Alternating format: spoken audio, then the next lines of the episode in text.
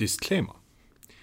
In H.P. Lovecrafts Werken sind Themen wie Rassismus und Fremdenfeindlichkeit keine Seltenheit. Auch sein Frauenbild war ein Produkt seiner Zeit. Beides sollte aus heutiger Sicht kritisch betrachtet werden. Auch wenn wir Lovecrafts Werke schätzen, verurteilen wir diese Sichtweise. Die Miskatonic Universität. Wir lesen Lovecraft.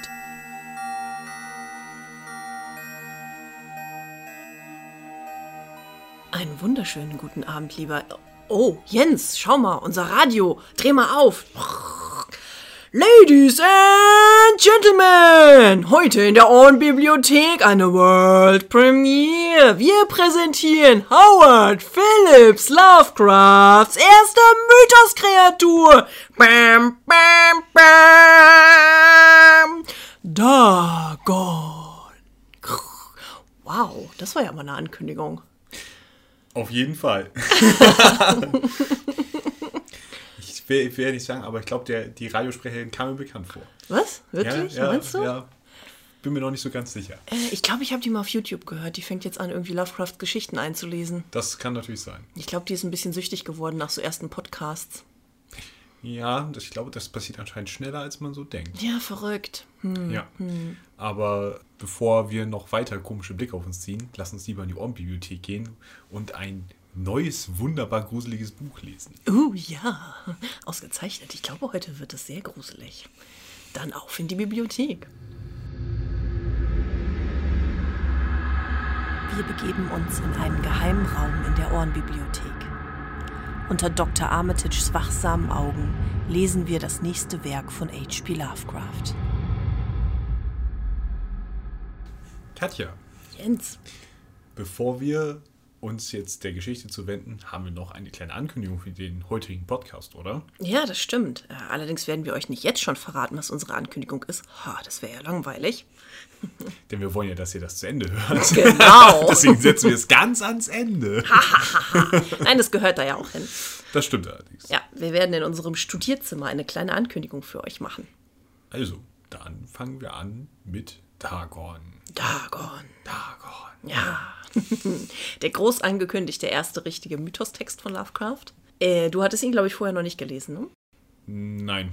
Also ich kannte nur den Namen, Mhm. weil es ja eine der gängigsten Sachen ist, die man, glaube ich, so kennt. Neben dem großen allgemein bekannten Cthulhu und Ja. einigen anderen Vertretern. Ja, nach Cthulhu ist für mich Dagon so das zweite Hm. prominente Echt? Mythoswesen, was so Ah. da ist und nicht so wie bei anderen, ja, da äh, Totep, Mhm, Oder Schub-Nigorat. ja, Yeah, yeah, die Ziege mit den tausend Gesichtern. wenn du, wenn Dr. Armitage dich so sieht, wird er dir irgendwann keine Bücher mehr geben. Ja, ich weiß, ich muss jetzt schon immer betteln. ja, und ähm, ich bin ja ganz gespannt auf deinen Eindruck nachher äh, zu Dagon. Vielleicht nur vorab.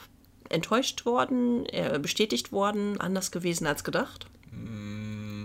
Enttäuscht auf jeden Fall nicht. Der, der Einstieg und der Weg dahin, das war sehr surreal, aber ich glaube, wir greifen an sich vor. Ich glaube, das Mhm. Ja, sollten ja, wir ja. lieber im Studierzimmer Ja, ja, ja. machen. Das stimmt. Und sollten erstmal zur Geschichte kommen. Ja, Stimmt, Im Kamin. Kaminzimmer. Ah, verdammt. Du schaffst das noch Die- irgendwann. Diese Messingschilder sind einfach zu klein. Das kann sich doch keiner merken. Es Ja, gibt hier nirgendwo Schilder auf den Gängen. Ich verlaufe mich ständig. Wir sind hier vielleicht in Amerika, aber trotzdem wollen wir nicht protzen, sondern wir halten uns an die britische vornehme Noblesse. Ja, sicher. Das Einzige, was hier britisch ist, ist das Wetter.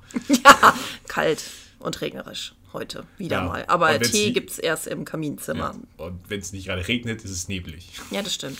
Dagon, Jens, Dagon. Ja. Also, der Weg zu Dagon ist in der Tat ein äh, weiter. Ich zitiere jetzt nicht in Ungnade gefallene Sänger. Ähm, aber es fängt eigentlich ja Lovecraft-esque an, oder?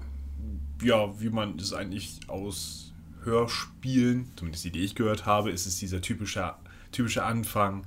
Ich schreibe dies kurz vor meinem Ende. Ich werde heute Nacht sterben. aber vorher. Aber vorher muss ich dies noch niederschreiben. Der Nachwelt eine Warnung hinterlassen. Macht nicht den gleichen Fehler wie ich. Bewertet meinen geistigen Zustand. Erst wenn ihr es gehört habt. Genau. Genau, ja, genau. Also wir haben wieder einen Protagonisten in sehr erregtem, nervlichem Zustand. Er kündigt seinen kommenden Suizid an, weil er nicht mehr genug von seinen Drogen hat, die ihn das Leben erträglich gemacht haben. Aber bevor er sich auf die schmutzige Straße unter seinem Fenster stürzt, was für eine Alliteration, ähm, will er uns erzählen, warum er so wahnsinnig ist. Was ja gut ist. Ich weiß nicht, ob das so gut ist. für uns ja, für ihn weiß ich nicht. Ja, wobei für ihn ist es ja eigentlich egal, aber uns zieht er jetzt eigentlich mit hinein. Ja, danke. Aber, ja, ne, danke, Protagonist ohne Namen, denn wir haben wieder mal keinen Namen. Ja. Ähm, aber was ist ihm denn so Schlimmes passiert? Wie hat es denn angefangen, Jens? Naja, es fängt normal an. Ähm, er ist Fracht, Frachtaufseher auf einem Schiff. Ich weiß nicht, ob es ein amerikanisches Schiff ist oder welcher Flagge es segelt, ist ja auch egal. Auf jeden Fall sind sie irgendwo im Südpazifik unterwegs, in einer entlegenen Gegend. Ich vermute, wir schreiben das Jahr 1914, 1915. Ja, Denn der große Krieg hat begonnen und sein Schiff wird von einem deutschen Kaperschiff aufgebracht und die Mannschaft gefangen genommen. genau, er macht hier direkt eine Referenz auf den Ersten Weltkrieg, ohne ihn direkt zu benennen. Er nennt ihn nur Großen Krieg. Was damals ja tatsächlich, wir sind ja, die Geschichte wurde ja vor dem Zweiten Weltkrieg gesprochen. Ja, ja, ja. Damals war ja war die typische, der typische Name dafür tatsächlich der große Krieg. Ja, außerdem sind wir mitten im Ersten Weltkrieg, als es geschrieben wird. Tatsächlich, wir sind 1917. Oh, okay. Mhm. Okay, ich dachte, es wäre tatsächlich danach. Nein, wir befinden uns im Jahr 1917, als Lovecraft die Geschichte schreibt, aber wieder einmal greife ich jetzt vor. Ah, okay. Kommt ja erst später. Aber er, ja, wir sind auf einem Schiff, äh, das von einem deutschen Kaperschiff aufgebracht wird. Und du hast ja auch schon richtig gesagt, es müsste Anfang des großen Krieges sein, weil er schreibt, dass die Deutschen noch nicht so geschwächt sind, wie sie es im Verlauf des Krieges sein werden. Ja, Genau. sie werden aufgebracht, sie werden von den Deutschen gut versorgt, Mhm. es gibt Proviant, äh, sie werden gut behandelt und tatsächlich mit einer gewissen Nachlässigkeit, weil wo sollen die Leute denn hin? Wir sind auf dem Ozean. Schafft er es in der Nacht, sich Proviant und Wasser zu schnappen und sich wahrscheinlich ein Rettungsboot oder irgendwie sowas zu nehmen? Wir wissen nur, dass er in, einen kleinen, in einem kleinen Boot flüchtet. Ja. Und äh, schafft es tatsächlich zu fliehen. Mhm. Und zwar alleine, wo ich mich frage, warum? Ja, vielleicht hat er nur die Gelegenheit ergriffen, aber das ist Spekulation, dass sich nur für ihn die Gelegenheit geboten hat oder er ist ein Kameradenschwein. ähm, richtig, er flieht und äh, hofft erst noch, dass er auf Land trifft oder von einem Schiff äh, aufgelesen wird, aber er treibt tagelang auf dem Meer herum und fängt auch langsam an, ein bisschen deswegen zu verzweifeln. Mhm. Fünf Tage treibt er hin. Das, er ist auch kein besonders guter Navigator, wie er selber zugeben muss, was Ja. natürlich schlecht ist auf offenem Meer ohne irgendwelche Magen. Ja, er, wei er weiß, dass er südlich des äh, Äquators Mhm. ist, aber dann hört seine, seine Fähigkeiten auch schon auf. Er Ja, kann dann genau. auch Osten und Westen am Sonnenstand erkennen, morgens und abends, und dann war es es wahrscheinlich. Genau, also er hat, glaube ich, nicht damit gerechnet, dass er so lange auf dem offenen Meer rumtreibt. Der Proviant ist jetzt nicht so das größte seiner Probleme, aber die Einsamkeit und die Gedanken, denen er nachhängt. Und so wundert mich man sich dann auch nicht, dass er nachts dann auch eines Nachts sehr unruhige Träume hat. Aber die rühren von etwas anderem her, seine unruhigen Träume. Denn als er erwacht, hat sich seine Situation schlagartig verändert.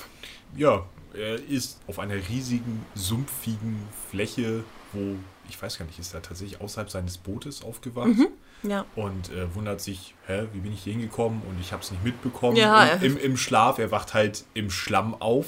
Ja, genau. Er liegt in, in schwarzem, sumpfigem Schlamm und sein Boot äh, ist so ein paar Schritte von ihm auf die Seite gekippt. ja, anstatt überrascht zu sein, ist, hat er ja eher den Eindruck, dass hier irgendwas nicht stimmt. Genau, also er ist mehr von Furcht und Grauen erfüllt. Ja, Ähm, denn überrascht. Ja, genau, aber ein Geisteszustand, den ja viele der Protagonisten von Lovecraft erleben, von Grauen erfüllt zu sein. Er vermutet dann, dass ähm, dieses Land, auf das er gespült wurde, das in alle Richtungen sich erstreckt, ohne dass er ein Ende sehen kann, durch erhebliche vulkanische Aktivitäten vom Meeresboden hochgehoben wurde. Also dass er hier quasi auf ja Millionen alten Meeresboden liegt, der jetzt an die Oberfläche gebracht wurde. Ähm, ein sehr außergewöhnliches Erlebnis für ihn. Vor allem, dass er es ohne den Lärm, den er es ja wahrscheinlich eigentlich machen müsste, aufgewacht ist. Ja. Und äh, überall riecht es nach verwesendem Fisch. Es ist sehr unangenehm, die Gegend, in der er sich befindet. Und dieser zähe, schlammige Sumpf ähm, ist auch erst eher unpassierbar für ihn, sodass er einige Tage warten muss. Und danach ist der Boden dann so weit getrocknet, dass er sich traut, sich darauf fortzubewegen, um seine Gegend zu erkunden. Ja, er schnappt sich etwas Proviant oder seinen ganzen Proviant. Wissen wir nicht. Genau, und marschiert los. Genau, und er hat auch ein Ziel, wo er hin will. Also erstmal ähm, sein Goal ist, er möchte entweder das Meer finden oder ähm, landeinwärts vielleicht äh, jemanden finden. Ähm, und er läuft dabei auf einen Fixpunkt zu, und zwar auf eine Anhöhe, die er in der Ferne aufragen sieht. Ja, er kämpft weiterhin gegen den wahrscheinlich immer schlimmer werdenden Gestank an, der ihn dann zwischendurch mal so ein bisschen gefühlt den Atem verschlägt. Und er kämpft gegen die Sonne an, weil es brezelt runter und es ist sehr anstrengend für ihn. Es dauert auch länger, als er gedacht hat. Er ist mehrere Tage unterwegs. Ähm, Und eines Abends erreicht er dann schließlich diesen Hügel, der so weit weg war, wie er es gar nicht gedacht hätte, ist aber zu erschöpft und schläft erstmal am Fuße des Hügels ein und hat wieder wilde, unbeschreibliche Träume, von denen er auch nicht groß reden will, weil sie seinen Verstand so in Mitleidenschaft gezogen haben. Er scheint aber nicht allzu lange geschlafen zu haben. Zumindest wirkt es so auf mich, dass er wieder aufwacht. Und äh, er fühlt sich zwar nicht frisch, aber weniger erschöpft als vorher. Und ihm fällt halt auf, dass es von ihm nicht besonders schlau war, bei Tag zu wandern, weil es nachts eine ganze Ecke, nachts eine ganze Ecke angenehmer ist. Genau, Und so macht er, macht er sich dann im Mondschein eines Sichelmondes, eines abnehmenden Mondes, auf den Berg zu erklimmen. Genau. Zu erklimmen. Genau, er erklimmt den Hügel und ähm, wo er vorher schon gesagt hat, dass er die Weite und den Schlamm schrecklich fand, sagt er, dass jetzt der Anblick, der sich ihm vom Hügel bietet, ungleich schlimmer für ihn ist. Äh, er sieht einen, einen Abgrund herabragen von dem Hügel auf der anderen Seite, wo das Mondlicht noch nicht hinkommt, weil er nicht steil genug am Himmel steht. Und er erblickt einen, einen Wasserlauf unten am Fuße des Abhangs und sieht dann aber auch, dass ähm, es genügend Möglichkeiten gibt, diesen Abhang hinunterzuklettern. Und ohne zu wissen, warum, treibt ihn der Instinkt, dort hinabzuklettern, was er dann noch tut. Ja, stelle ich mir ziemlich beängstigend vor. Dieser Hügel, der anscheinend monumentale Ausmaße haben muss, dass du da hochsteigen kannst, dass der Mond noch weiter gen Zenit steigen muss, um endlich in diesen Krater reinscheinen zu können, Ja. ist auf jeden Fall schon ziemlich interessant. Ja, also dass du da so, eine Ab so einen Abgrund hast, dass das Mondlicht nicht bis nach unten kommt. Beeindruckend, ja. Und dann hinab. Genau, er klettert hinab und ähm, als er unten ankommt, entdeckt er auf der gegenüberliegenden Seite jenseits des Wassers, das dort durchfließt, ähm, etwas äh, Beeindruckendes, furchterregendes. Klassisch Lovecraftiges später, einen zyklopischen Monolithen. Und zwar nicht nur nackt, sondern natürlich mit Bildern und Schriften drauf. Genau, Inschriften und Flachreliefs, die er sich anschaut. Böser Fehler. Ja. ähm, die krude Schrift, die teilweise aussieht wie Meeresbewohner, wie Fische und anderes. Getier, das er so liebevoll aufzählt. Ja. mhm. Und äh, er erwähnt eine historische Person bezüglich auf die Flachreliefs bezogen, nämlich Doré. Ja, genau. Ähm, möchtest du das jetzt schon haben? Oder ich dachte eigentlich, die Hintergrundinformationen kommen erst im Kaminzimmer. Ja, ich wollte nur schon mal. Triggern das wir's ist- an. Das, Ja, genau. Das ist die Ja. Stelle, wo, wo es sich dann auf Doré bezieht. Es Ja. ist ja nicht der einzige historische Name der Ja, es kommen viele, genau. Also er beschreibt im Zusammenhang mit den Flachreliefs, dass die so fantasievoll und unaussprechlich sind, dass sie die ähm, Vorstellungskraft eines Doré neidisch machen würden. Ähm, die Flachreliefs stellen menschenähnliche Fische dar. Oder fischähnliche Menschen. Irgendwie sowas. die anscheinend einen Monolithen anbeten. Die Szenerie wirkt unter Wasser.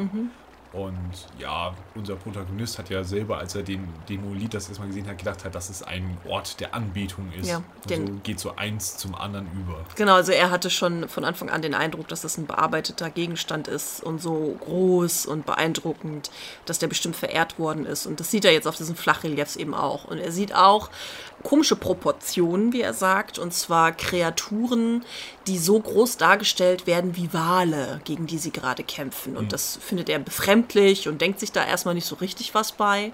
Das Einzige, was er sagt von mir so, ja, ist wahrscheinlich von der primitiven Kultur gemacht worden. Ja. Da kann das ja mal passieren, dass Genau. da größere Verhältnisse nicht stimmen. Irgendein primitiver Fischerclan wird das hier irgendwie gemacht haben. Genau. Und da kann das ja mal passieren, Ja. dass Wale so groß sind Ja. wie die Wesen. Genau, übrigens macht er da die nächste Referenz, ähm, die, dass er sagt, dass dieser primitive Stamm ähm, noch vor der Zeit des Piltdown-Menschen und Neandertaler wohl gelebt hätte. Ich habe rausgefunden für dich, was der Piltdown-Mensch war. Ja, ich finde es aber sehr interessant, dass er das, dass es so den Eindruck auf ihn macht, dieses Ding, dass er sagen würde, ja, das war auf jeden Fall vor den Neandertalern Ja, und Piltdown-Menschen, ja. als wenn es eine Selbstverständlichkeit Ja, wäre. das habe ich mir das auch einordnen zu können. Kommen wir gleich noch drauf, genau. Machen wir erstmal die inhaltliche Zusammenfassung weiter. Und äh, die Flachjäger ist auch wieder mit der Fantasie eines Poe und Bulvers. Ja, ja, auch, ich, auch Bulwer habe ich recherchiert. Ich hatte viel zu tun hier im Vorfeld, Ja. um das hier adäquat für dich aufzubereiten. Und dann Dam, dam, dam. passiert etwas. In dem breiten Flusslauf schäumt das Wasser und eine gewaltige Polyphemus große Gestalt, was auch immer das bedeuten wird. Auch das habe ich recherchiert. Sehr schön. Streberkatja im Einsatz. Mhm. Oberlehrer Katja. im Einsatz. Ja. Ähm, schießt aus dem Wasser und greift mit seinem scheußlichen, schuppigen, schuppigen, schuppigen, schuppigen, schuppigen Arm, mit seinem scheußlich schuppigen Arm den Moliten und zieht sich daran nach oben und klammert sich an ihm fest. Und in dem Moment wird unser Protagonist wahnsinnig. Ja, genau. Er schreibt auch das Ding. Er, er benennt es nicht. Und ähm, ich fand das auch sehr schön, die Beschreibung, dass dieses Ding an Monolithen geklammert sein Haupt neigt und rhythmische Laute ausstößt. Und in dem Moment verliert er seinen Verstand. Ähm, sehr schöne Stelle. Er rennt zurück zu seinem Boot, er flüchtet vor diesem Anblick und er, er lacht und singt sehr viel auf diesem Rückweg. An mehr erinnert er sich nicht. Ja, er ist äh, vollkommen verstört. Ja. Und das nächste, woran er sich erinnert, ist, ähm, er, er hat dunkle Erinnerungen an einen Sturm und Laute, die die Natur ausstößt, wenn sie besonders wütend ist. Und ähm, das nächste, woran er sich wirklich bewusst erinnert, ist, dass er in einem Krankenhaus in San Francisco aufwacht. Gerettet von einem amerikanischen Kapitän, der ihn dorthin gebracht hat und der ihm auch gleich auf seine ersten äh, entsetzten Fragen sagt: Eine Insel? Nö, haben wir nicht gesehen. Haben dich in deinem Boot auf dem Meer gefunden. Genau. Ja. Ja, das steht da nun und äh, versucht das irgendwie einzuordnen. Und ähm, sucht erstmal nach Erklärungen und Hinweisen, begibt sich auch zu einem Ethnologen, Kollege von mir, und äh, fragt ihn äh, interessanterweise, warum auch immer er darauf gekommen ist. Er scheint vorher recherchiert zu haben. Er fragt ihn nach dem, äh, nach Dagon, dem äh, Gott der Philister. Und ähm, merkt aber rasch, dass dieser Ethnologe ein sehr konservatives Weltbild hat und ihm sicherlich nicht weiterhelfen wird in seinen Bemühungen. ja, die Geschehnisse verfolgen ihn. Jedes Mal, wenn der Mond dieselbe Phase annimmt, wie zu dem Zeitpunkt, wo er Dagon gesehen hat, ne, wenn der Mond abnehmend ist, sind seine Erinnerungen besonders schlimm und er flüchtet sich in die Morphiumsucht. Genau, also er hat Träume und er hat Visionen von einer ganz furchtbaren Zukunft. Er fragt sich, was passieren wird, wenn diese Kreaturen vom Meeresboden, die da unten bestimmt rumwuseln und zappeln und grässliche Monolithen erschaffen, was passieren wird, wenn sie aufsteigen werden und wenn sie auf diese vom Krieg so geschwächte Menschheit treffen werden, die dann keine Chance hat. Was ich ganz interessant fand, dass er das so schreibt. Ja, er zweifelt an seinem Verstand, war das jetzt alles nur ein Fiebertraum, Ja. aber warum sind diese Träume, wo er das ja anscheinend nacherlebt, so greifbar sind für ihn? Genau, also er, sch- er schreibt so jedes Mal, wenn er, wenn er versucht, sich davon zu überzeugen, dass es vielleicht doch nur ein, eine, ein Traum war oder äh, dass er dann bestraft wird mit besonders lebensechten, realistischen Visionen und ähm, die Morphiumsucht ihm auch nichts gebracht hat, ihn nur zu einem Sklaven dieser Sucht gemacht hat, aber ihm in seinen Ängsten nicht geholfen hat und deswegen sieht er nur diesen einen Ausweg. Und dann im Finale hört er Geräusche an seiner Zimmertür. Genau, also er schreibt gerade noch, dass er ja ne, dieses Zeugnis jetzt abgelegt hat, dass er nicht mehr weiterleben kann und dann hört er etwas an der Tür und es endet mit Gott, die Hand, das Fenster, das Fenster. Ja, das Fenster. Ja. Das Fenster. Und so endet die sehr kurze, nur wenige Seiten lange Geschichte Dagon, die aber doch einen, einen Meilenstein in Lovecrafts Werk jetzt einnimmt. Und ähm, hinterlässt uns mit vielen Fragen und vielen Infos und viel Klugscheißerei und ähm, jede Menge Sachen zu besprechen. Deswegen würde ich sagen, Heute mal kürzer in der Zusammenfassung und länger im Kaminzimmer. Ja, denn wir wollen Tee trinken. Ja.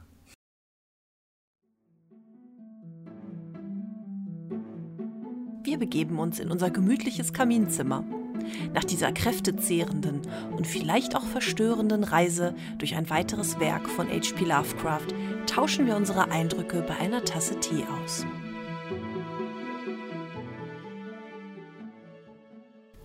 Gut, dann, wie immer, Jens, my dear, würdest du mir ein Tässchen Tee einschenken? Ich merke schon, das wird so dein Signature-Move Ja, zu Beginn.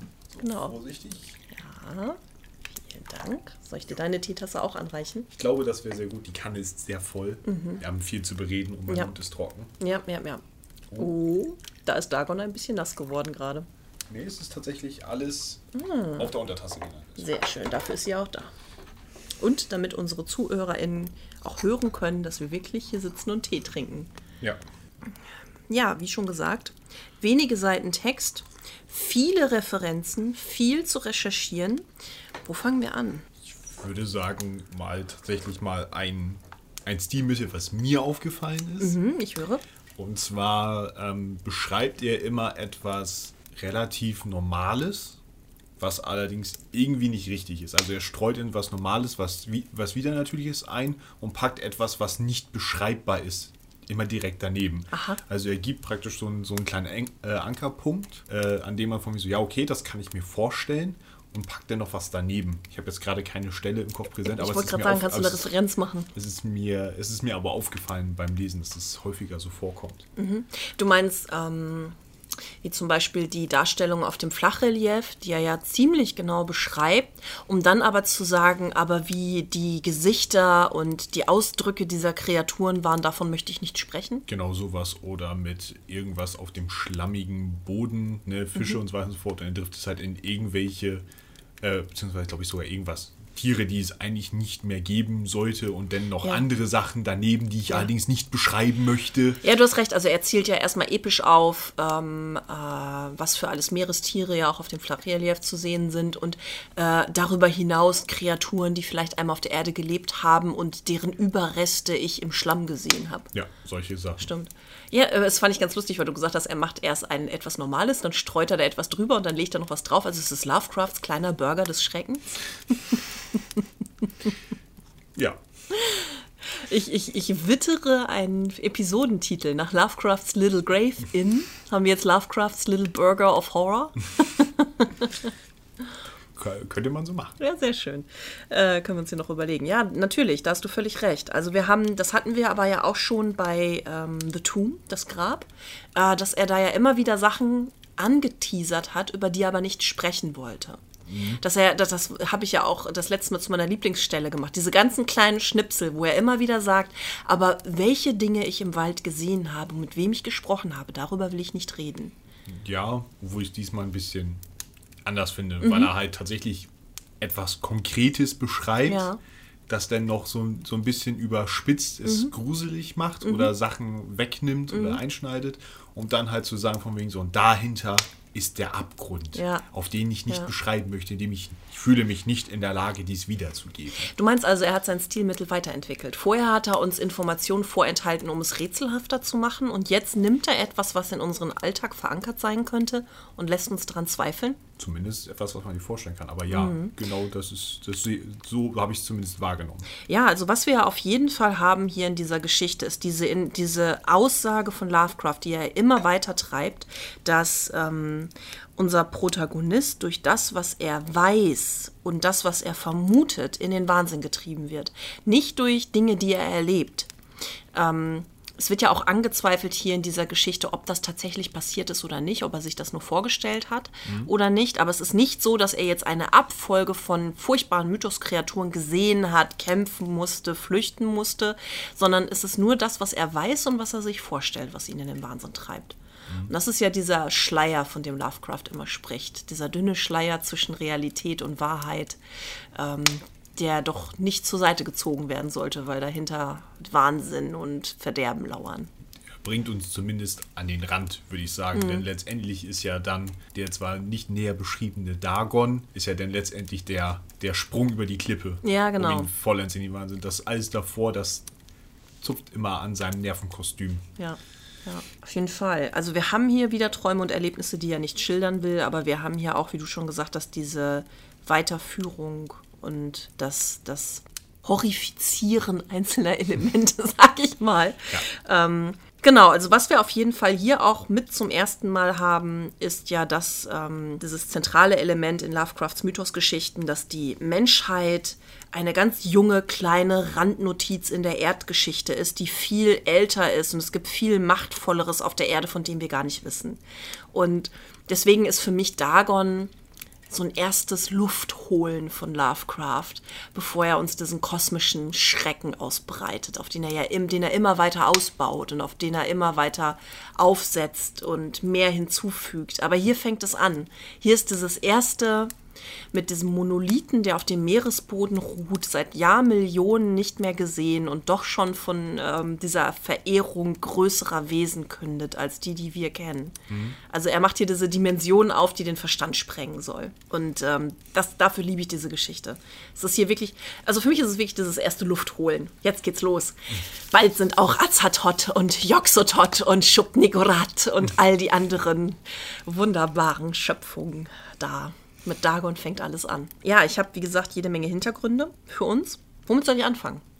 Ich würde sagen, fangen wir mit Doré an. Mit Doré, sehr schön. Da wir uns ja auch immer für unsere Posts immer ganz gerne bei ihm bedienen, mhm. finde genau. ich, hat das verdient, als erstes genommen zu werden. Ja, das sollten wir vielleicht nochmal sagen für alle, die äh, die winzig kleinen Untertitel unter unseren Bildern sich nicht angucken. Die ganzen ähm, Schwarz-Weiß-Illustrationen, die alten Stiche, die wir benutzen, sind alle von Paul Gustave Doré, einem französischen Maler und Grafiker, der äh, 1832 in Straßburg geboren und äh, 1883 in Paris mit gerade einmal 50 Jahren gestorben ist und der auch schon tatsächlich Zeit seines Lebens sehr erfolgreich geworden ist. Äh, er hat angefangen, unter anderem Werke von Lord Byron zu illustrieren und auch Aufträge bekommen, die englische Bibel zu illustrieren.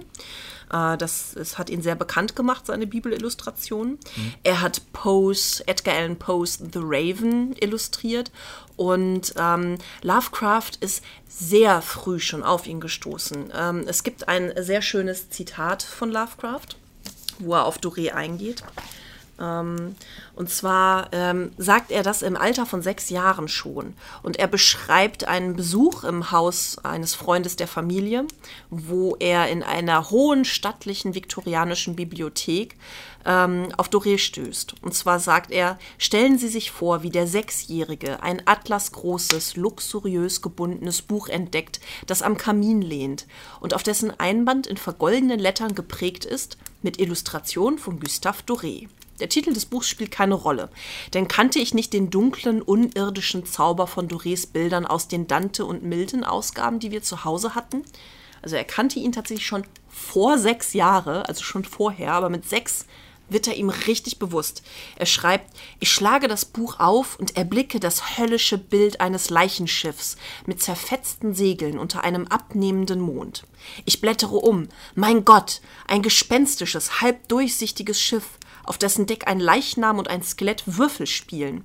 Zu diesem Zeitpunkt liege ich bereits bäuchlings auf dem Bärenfell und bin dabei, das ganze Buch, von dem ich nie zuvor gehört habe, durchzublättern. Und dann schreibt er noch weiter über seine ganzen Eindrücke, die er da sich angeschaut hat. Und er hat offensichtlich Coleridge's Rhyme of the Ancient Mariner ähm, zur Hand gehabt. Äh, eines der Bilder aus diesem Bildband von Doré haben wir auch für diese Folge benutzt. Ah. Ja, der verhungernde Matrose. Genau, äh, Doré kann man sagen, ist vielleicht ähm, der finale Anstoß für Lovecrafts Begeisterung für fantastische Literatur. Also ähm, das zieht ihn in den Bann. Er schreibt auch von den Tentakeln und den Fischkreaturen, die Doré da gezeichnet hat. Das hat ihn mit Sicherheit inspiriert. Ich habe ja für unsere Recherche, beziehungsweise für die Bilder, habe ich mich da ja mal einmal alles durchgeguckt und angeklickt und weiter und so fort. Und ich finde sie tatsächlich, dafür, dass sie schwarz-weiß sind, sind sie unglaublich ausdrucksstark. Ne? Mhm. Also Hut ab vor seinem Können. Ja, vor allem, wenn man überlegt, 1883. Ne? Also da sind ja auch Sachen bei, äh, die wirklich extrem skurril sind. Fand ich sehr beeindruckend. Also ich mag Doré sehr gerne. Ich kann nur jedem äh, ans Herz legen das wunderbare Buch äh, Wilde Reise durch die Nacht von Walter Mörs, dem Erfinder von Captain Blaubeer. Äh, Walter Mörs ist ja ohnehin ein großartiger Autor. Und der hat äh, sich diese Doré-Bilder zur Vorlage genommen, hat sich einige davon rausgesucht, die ihn besonders inspiriert haben und hat eine Geschichte rund um die Bilder geschrieben, die sehr schön ist. ja, Gustave Doré. Ähm, genau, also äh, Lovecraft schreibt hier eben eher in Dagon, dass diese Darstellungen auf den Flachreliefs ähm, die Fantasie eines Doré äh, neidisch machen würden. Hm. Kann man sich ja vorstellen, wie gewaltig dann diese Flachreliefs sein müssen, wenn Doré daneben schon verblasst. Jo. Scheint auf jeden Fall überwältigend zu sein. Mhm. Aber wir haben ja noch mehr Referenzen. Ja. Als äh, eine weitere Referenz, ähm, als unser Protagonist auf diesem Hügel steht, schreibt er, dass er sich vorkommt wie in das verlorene Paradies und Satans ähm, höllischen Aufstieg. Ähm, das ist auch etwas, ähm, was dazu passt, weil Doré auch das verlorene Paradies illustriert hat. Das ist ein Gedicht aus dem Jahr 1667 von John Milton. In dem Zitat vorhin habe ich ja mhm. auch vorgelesen, die Milton-Ausgaben. Und ähm, im Englischen heißt es Paradise Lost. Und ähm, es beschreibt die, den äh, Sturz von Luzifer und in äh, seiner Gefolgschaft in die Hölle. Mhm. Ähm, sie verschwören sich in der Hölle zu einer List. Satan steigt aus der Hölle auf und verführt Adam und Eva und ähm, ein Krieg äh, wird entfesselt. Und man sagt, dass Paradise Lost ein Gleichnis ist auf die politische Situation damals mit der pur puritanischen Revolution von Oliver Cromwell gegen die, ähm, den Stuart-König Charles II weil Milton, der Autor dieses Gedichts, gehörte dieser puritanischen Revolution auch an. Und er hat dieses Gedicht als Gleichnis geschrieben. Und ähm, sehr eindrucksvoll von Doré illustriert worden. Und kann man sich gut vorstellen, wie Lovecraft seinen Protagonisten in diesen Abgrund hinabschauen lässt und ihnen, ja, dieses Bild vor Augen führt, wie Satan aus diesem Abgrund aufsteigt. Was dann ja auch dazu passt, was da aus den Tiefen des Wassers aufsteigt. Er hat es geahnt. Ja. Mhm. Interessant. Ja, absolut. Also auch die Illustration kann ich jedem empfehlen. Sind sehr schön. Da sieht man mal, wie Lovecraft seine frühkindliche und jugendliche Bildung jetzt verbauen kann. Ne? Ja, das war ja ohnehin immer ein großer Quell der Freude für ihn, allen anderen zu zeigen, wie gebildet er ist. Das war ihm ja auch sehr wichtig. Wir wissen Highschool. Ja, genau. Wir haben noch mehr Referenzen und ich würde die gerne erst vorstellen und dann darauf kommen, warum er diese ganzen Referenzen benutzt hat. Mhm. Mhm. Dann, was ist dir noch aufgefallen? Naja, wir haben noch äh, Poe und Bulwer. Ja, genau. Er schreibt, das ist ja diese Stelle, wo ich vorhin schon sagte, von den Gesichtern und Gestalten wagt er nicht zu sprechen. Die bloße Erinnerung raubt ihm den Verstand. Grotesk und die Fantasie eines Poe oder Bulwer übertreffend. Also es geht hier um die Darstellung auf dem Flachrelief. Und Bulwer ist auch sehr spannend gewesen für mich zu recherchieren. Das wusste ich nicht. Jens, ähm, der geflügelte Begriff, die Feder ist mächtiger als das Schwert. Dies vom Bulwer. Dies vom Bulwer. Und zwar geht es hier um Edward George Bulwer Lytton, den ersten Baron von Lytton. Ähm, 1803 in London geboren, 1873 in Torquay gestorben. Und das war ein englischer Romanautor und Politiker des 19. Jahrhunderts. Äh, er ist zu seinen Lebzeiten kontrovers gewesen. Also er hatte einen sehr schwülstigen viktorianischen Schreibstil. Oh Mann.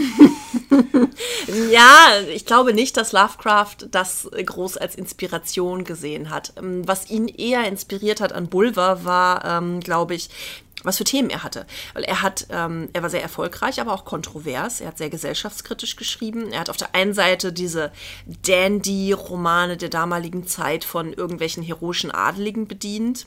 Aber auf der anderen Seite hat er auch sowas geschrieben wie Das kommende Geschlecht. Ähm, Im Prinzip eine Vorlage für einen Science-Fiction-Roman. Ähm, die Rasse, eine, eine Rasse von überlegenen ähm, Menschen, in Anführungszeichen, die im Erdinneren leben, die Vril-Gesellschaft. Ich glaube, das sind so Sachen, da klingelt es bei dem einen oder anderen. Später durchaus missbraucht worden, auch ähm, für nationalsozialistisches Gedankengut oder auch allgemein rassistisches Gedankengut von überlegenen Menschen. Und das äh, ist in Bulwer begründet, der diese Vril-Gesellschaft sich ausgedacht hat. Er hat auch okkulte Studien betrieben. Also er war eine schillernde Persönlichkeit und ähm, Lovecraft sah ihn eben auch kontrovers, erkennt aber seinen Stil und seinen Erfolg an. Und was ich extrem lustig finde im Nachgang ist, dass ähm, die San Jose State University hat einen Bulwer Lytton Fiction Contest, einen Schreibwettbewerb, den sie jährlich machen. Und da gibt es eine Kategorie für den schlechtmöglichsten Anfang eines fiktiven Romans. Und sie haben unter anderem deswegen auch diesen Literaturwettbewerb nach Bulwer benannt, weil der einen seiner Romane auf die schlechteste mögliche äh, Art anfangen lässt, wie es später so definiert wurde. Und zwar fängt er an mit, es war eine dunkle und stürmische Nacht. und hey. so abgeschmackt und nach Effekten haschend. Das ist, das ist ja wie im Kinofilm, man sieht die ersten drei Minuten, es wird eine Waffe auf die Protagonistin gehalten und dann kommt ein schwarzer Bildschirm, ein Wuff mit zwei Tage zuvor. Ja, genau. Und denkst von wegen so, oh, ja, schlechtester Kunstgriff aller Zeiten. Schlecht, schlechtester Filmbeginn. Ja. Allen von wegen so, ja, danke, jetzt brauchen wir wahrscheinlich ja eine Stunde bis anderthalb, bis wir da sind, wo es wieder interessant wird. Ja, genau. Und das, das wurde eben als der schlechteste Anfangssatz äh, eines Romans benannt. Übrigens, Fun Fact: äh, Snoopy von den Peanuts, wenn er schreibt, benutzt das auch manchmal ganz gerne als Anfangssatz. Tatsächlich. Ja. Das fand ich sehr niedlich. Bulver. Das ist Bulver. Kontrovers, verrückt, äh, Vrilgesellschaft, unterirdische, mh, überlegene Menschenrassen und äh, eine dunkle und stürmische Nacht. Dann Poe ist Edgar Allan Poe. Das ist Edgar Allan Poe, selbstverständlich. Himself. Himself. Ja. Haben wir schon in einer früheren Folge drüber gesprochen. Ja, brauchen wir nicht ausbreiten. Das ich stimmt. Ich glaube, Poe ist hinlänglich bekannt. Boulevard tatsächlich vorher nie gehört. Nee, tatsächlich ich auch nicht. Und es war wirklich schön, das mal einmal so sich anzuschauen. Und die Feder ist mächtiger als das Schwert, kann man jetzt einordnen. Ist klugscheißer Wissen, dass man sich, dass man auch anwenden kann, weil davon hat fast jeder schon gehört. Katja wird diese Feder häufiger ziehen. Ja. Tada! Ein Skillpunkt in Klugscheißen dazu gewonnen. Endlich. Ja, ich habe noch zwei weitere Sachen. Nein, drei weitere Sachen, die ich noch recherchiert habe. Okay, also ich gehe von aus, Piltdown-Mensch mhm. und Neandertaler sind. Genau, Neandertaler habe ich jetzt nicht nochmal explizit recherchiert, weil allgemein bekannt. Ja. Piltdown-Mensch nennt er ja im gleichen und er sagt ja, dass diese äh, primitiven Fischerrassen noch vor den Piltdown-Menschen und Neandertalen gelebt haben. Und es ist. Ähm, sehr schön, dass Lovecraft den Piltdown-Menschen benutzt und äh, ähnlich wie den Ersten Weltkrieg als Konnotation für eine Aktualität in seinem Werk benutzt er, glaube ich, auch hier den Piltdown-Menschen, weil der 1912 gefunden wurde, also ungefähr fünf Jahre bevor Lovecraft diese Geschichte schreibt, also relativ aktuell. Und im Nachhinein wird sich Lovecraft mit Sicherheit würde sich mit Sicherheit äußerst geärgert haben, wenn er gewusst hätte, dass er da auf eine Fälschung reingefallen ist. Ja, denn der Piltdown-Mensch war eine Fälschung. Okay. Es handelt sich um die vermeintlichen Überreste eines Frühmenschens, die in einer Kiesgrube bei dem Dorf Piltdown in Südostengland gefunden wurden und die Wissenschaftler interpretierten das als eine Übergangsform zum modernen Menschen. Davon gab es in der damaligen Zeit noch unglaublich wenig. Also man hat, ähm, hatte sich angefangen, mit diesen frühmenschlichen Überresten zu beschäftigen und zu versuchen, so eine Kategorisierung zu schaffen, wann gab es welche Entwicklungsform des Menschen, das ja ein sehr spannendes Thema auch ist. Deswegen mhm. sind solche Funde immer eine echte ähm, Sensation gewesen, weil der Piltdown-Mensch diese Frage ein für alle Mal zu beantworten schien. Er schien so eine Art wirklich äh, Bindeglied zwischen früheren und heutigen Menschen zu sein. Man hat sich darauf gestürzt. Und okay. ähm, durch diese Sensation erklärt sich wohl auch die sehr schnelle Akzeptanz, obwohl so schon äh, die ähm, Fundumstände sehr dubios wohl waren. Und erst 1953 ist es als eine, als eine Fälschung entlarvt worden. Okay. Das heißt, Lovecraft hat das hier wirklich als Referenz benutzt, in dem Glauben, dass das eine echte wissenschaftliche Entdeckung und Sensation war. Und hat sich gefreut, da in seine Geschichte so einen schönen aktuellen Bezug reinzubringen. Also, und da hat sich keiner hingestellt und von wegen so, sicher, dass das echt ist? vielleicht hatten, also äh, das weiß ich nicht, mhm. Spekulation, aber vielleicht hatten sie auch einfach noch nicht die technischen Möglichkeiten, um es als Fälschung zu entlarven. Ja, es ja klar. durchaus viele gute Fälschungen auch gab und gibt, auch heute noch. Ja. Und, ne, wenn, und wir wissen ja auch, wenn die Menschen etwas glauben möchten, dann lassen sie sich auch schnell überzeugen. Stichwort Reliquien. ja, das ist der Piltdown-Mensch. Fand ich auch total spannend. Mm, okay. Also eine Fundgrube an interessanten kleinen Versatzstücken an Fun Facts hier, diese Geschichte. Hm. Philister. Äh, ja, äh, vorher aber noch ein anderes.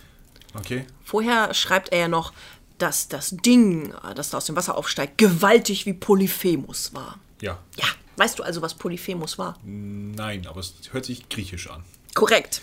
Polyphemus war ein gewaltiger Zyklop aus Homers Odyssee. Ist das der, den Odysseus getötet hat?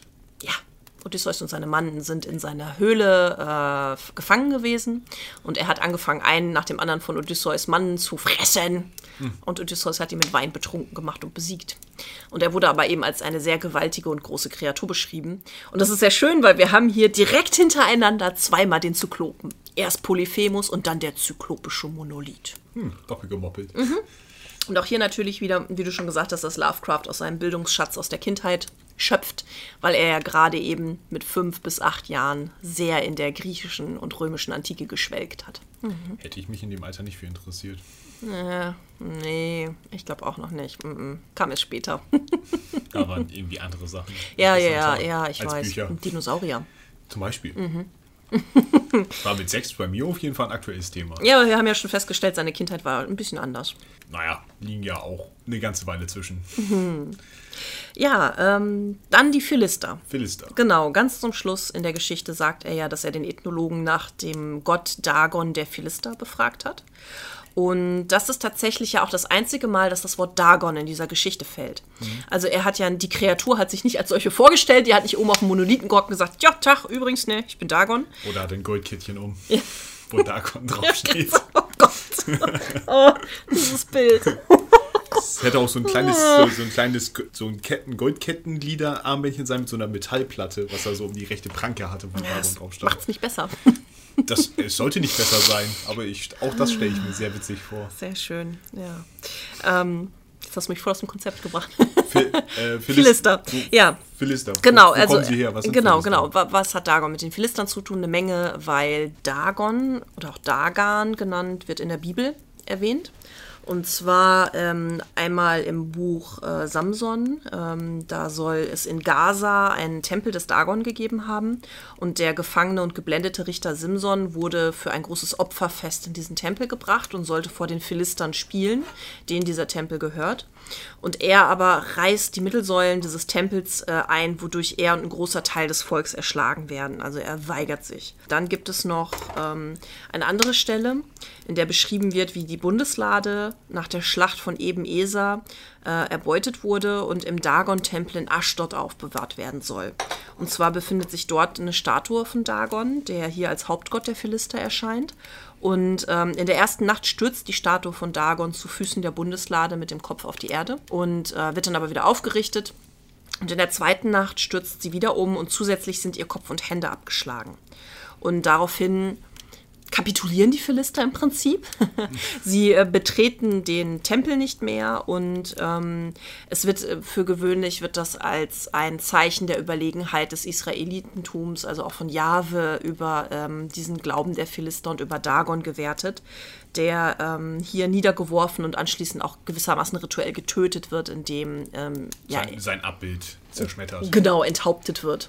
Aber Bilder, wie Dagon aussehen, gibt's nicht. Also wurde es überliefert. Es gibt eine Darstellung aus dem dritten Jahrhundert, aus einer Synagoge.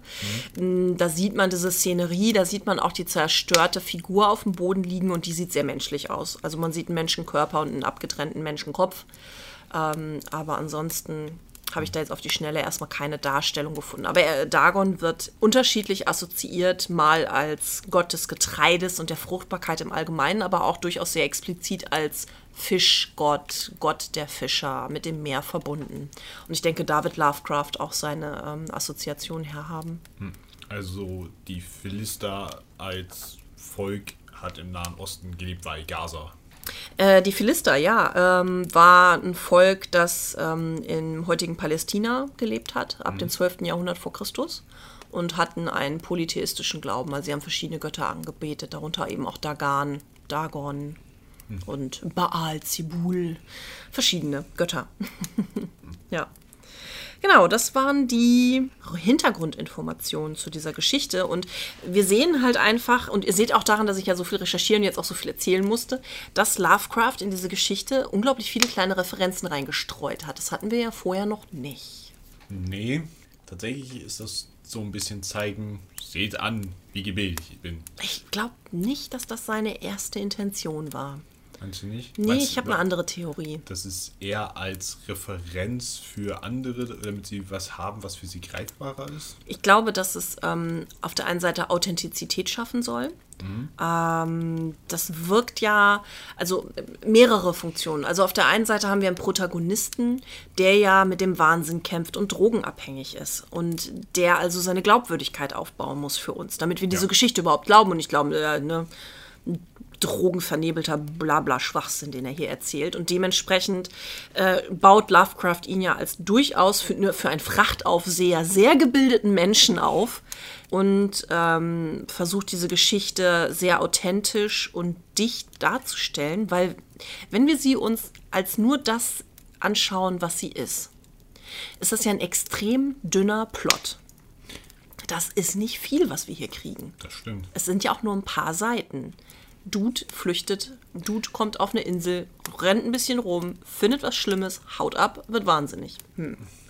Also da hatten wir bei der Gruft deutlich mehr Schauplätze und Irrungen und Wirrungen und viel mehr Psychologie im Hintergrund. Also es war ja so viel dichter als diese Geschichte hier. Obwohl Dagon, glaube ich, nur ein oder zwei Seiten kürzer ist. Na gut, wir haben hier sehr lange Beschreibungen von schwarzem Schlamm und von, von Fischreliefs.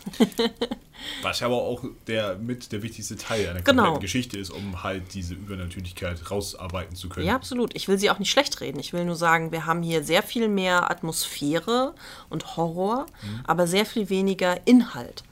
Und ähm, das lässt sich vielleicht auch daraus herleiten, dieser einfache Plot, dass ähm, die Inspiration für Dagon hauptsächlich in einem Traum von Lovecraft lag. Er hat etwas geträumt, das ihn zu dieser Geschichte inspiriert hat. Und das gibt natürlich nicht so viel Futter her. Das musste er natürlich ein bisschen ausschmücken. Und das hat er natürlich gemacht, indem er eben auch diese ganzen Referenzen mit eingebaut hat. Bevor oder nachdem er mal wieder über den Friedhof spaziert ist. Ähm, das wissen wir nicht.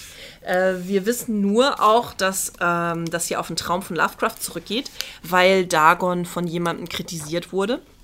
Äh, ein gewisser John Ravener Bullen hat in der Zeitschrift Transatlantic Circulator ähm, diese Erzählung, ja, wer kennt sie nicht, diese Erzählung so ein bisschen angegriffen. Er hat eine Frage gestellt. Er hat geschrieben, wir erfahren, dass der Erzähler zu seinem gestrandeten Boot kriecht, das in einiger Entfernung auf Grund gelaufen liegt. Wie kann er halb im Schlamm versunken zu einem Boot kriechen? Eine sehr praktische Frage. Ich finde es jetzt allerdings nicht abwegig. Also durch den Schlamm zu kriechen. Naja, wenn du bis zur Hüfte in, einem in so einer Art Sumpf Ja, bist. aber es ist ja gar nicht so beschrieben. Naja, worden. jedenfalls antwortet Lovecraft auf diese doch ein bisschen haarspalterische Frage. Und er sagt, Schön, dass ich mich da so drauf gestützt habe. Ja, genau. Lovecraft antwortet, der Held bzw. das Opfer der Ereignisse ist halb im Schlamm versunken und doch bewegt er sich kriechend fort. Er kämpft sich durch den abscheulichen Morast voran, auch wenn dieser Zeh an seine Gliedmaßen haftet. Ich weiß es, denn ich selbst bin diese ganze entsetzliche Strecke in einem Traum gekrochen und spüre jetzt noch den Morast, der mich in die Tiefe ziehen will. Also es muss ein sehr lebhafter Traum gewesen sein, den Lovecraft da hatte und der die Grundlage für diese Geschichte bildet, den er dann wahrscheinlich noch ein bisschen ausgeschmückt hat und dann ja auch seinen Horror rangesetzt hat, so ne, dieses kosmische Schrecken aufgebaut hat. Aber ich glaube, das erklärt auch, warum er ihn so gespickt hat mit allen möglichen Namen und Randinformationen und historischen Bezügen, damit das Ganze ein bisschen Futter kriegt. ähm, ich fand es auch ganz interessant, ähm, er hat noch mehr über Dagon gesagt. Lovecraft. Er hat ähm, einen Monat, nachdem er das, nachdem er den Text geschrieben hat, er hat, ähm, ich greife jetzt ein bisschen vor, er hat das Grab und Dagon äh, sehr kurz hintereinander geschrieben. Da liegt nur ein Monat Zeit zwischen. Okay. Und ähm, nachdem er Dagon geschrieben hat, schreibt er beide, also die Gruft und Dagon, äh, beide Geschichten analysieren fixe Ideen, die mit dem scheußlichsten Halluzinationen verbunden sind. Und 1930 schreibt er nochmal, in Dagon beschrieb ich einen Schrecken, der sich vielleicht zeigen könnte, der sich aber bisher noch nicht gezeigt hat. Und er antwortet damit auch so ein bisschen auf diese ganzen Spekulationen, ob dieses Geräusch am Ende der Geschichte Dagon ist, der, der zum Protagonisten zurückkehrt, was manche glauben. wo Lovecraft selber, und diese Meinung sehe ich auch so, eher sagt, dass es Halluzinationen unseres Protagonisten sind. Also es Ja. wäre eine äußerst seltsame Vorstellung, Dagon, der durch San Francisco stapft nachts und niemandem fällt das auf und er hat nur ein Ziel, er will zu unserem Protagonisten und klopft quasi bei ihm an die Tür. Ja, denn er hat elementare Geheimnisse, die Dagon unbedingt beschützen muss. Nein, er hat noch seinen Parkschein. Verdammt. Er wollte nur abstempeln. Ja, genau. Von so, sie müssen mal abgestempelt werden. Ja, ja, ja. Hier ist meine Stempelkarte Kosmisches Grau und ich brauche noch mehr Anhänger. Noch zehn Schrecken bis zur freien Meile. Ja, nein, also da, äh, Lovecraft selber sagt auch, dass es hier wirklich um Halluzinationen geht. Immer dieses in Frage stellen, ne? war es jetzt tatsächlich ein Fiebertraum oder nicht? Und Mhm. die Träume, die ihn zurückreißen, Ja, genau. da wieder reinziehen und sagen von mir so, nein, das habe ich erlebt. Ja. Was ja dann auch so ein bisschen zusammenpasst mit, dass er jetzt noch den Schlamm spürt von Lovecraft. Mhm. Ja, Lovecraft, ja, genau, dass das Ne? wirklich ein sehr lebhafter Traum war. Vielleicht Ja. hat unser Protagonist auch nur diesen lebhaften Traum. Finde ich, hat es aber nochmal schön unterfüttert. Auf jeden Fall.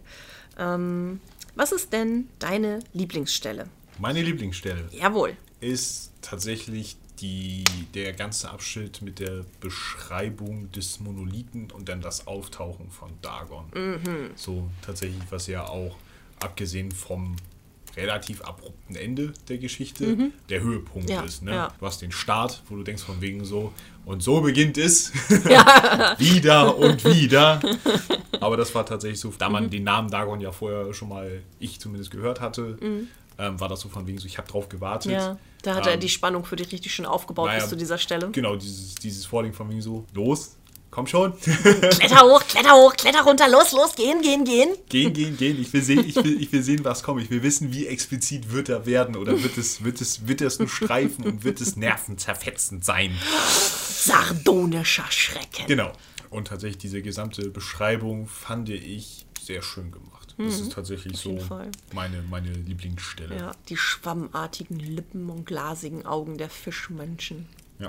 Obwohl meine Lieblingsformulierung ist tatsächlich an einer anderen Stelle, aber da kommen wir Ah. ja gleich zu. Okay, ja, meine Lieblingsstelle. Ja. Äh, meine Lieblingsstelle ist ein bisschen später. Und zwar, ja, auf jeden Fall, klar, das Auftauchen von Dagon großartig gemacht. Vor allem, dass das auch so inexplizit lässt mit das Ding und es nicht richtig benennt. Aber ich fand viel schöner dieser, ähm, einmal dieser Satz, ich glaube, in diesem Augenblick wurde ich wahnsinnig. Sehr schön. Ja. Und dann auch, ähm, ich glaube, ich sang sehr viel und lachte sonderbar, wenn ich nicht mehr singen konnte. Das ist so, du hast die ganze Zeit vorher dieses unglaublich opulente, diese vielen Adjektive von Lovecraft, dieses tausend Beschreibungen und dann die Reaktion des Protagonisten ist so schlicht und trotzdem löst es in einem dieses Gefühl aus von, ja, ich glaube, das hätte ich auch gemacht. Ich glaube, ich wäre auch so, ha, la, ja, la, ha, ich hab Dagon gesehen, la, la, la, la, la, ha, ha, ha, zum, zum Boot zurückgelaufen. Ja, irgendwas, was einem die, den Geist zusammenhalten lässt und irgendwas gegen diese grausame Stille und die Einsamkeit zu tun. Ne? Der, der Comical Relief. So dieses, la, lass mich singen, la, la, la. Ach du Scheiße, ich bin tot. das fand ich, das war meine Lieblingsstelle. Sehr einfach, sehr lakonisch, aber durchaus wirkungsvoll. Ja.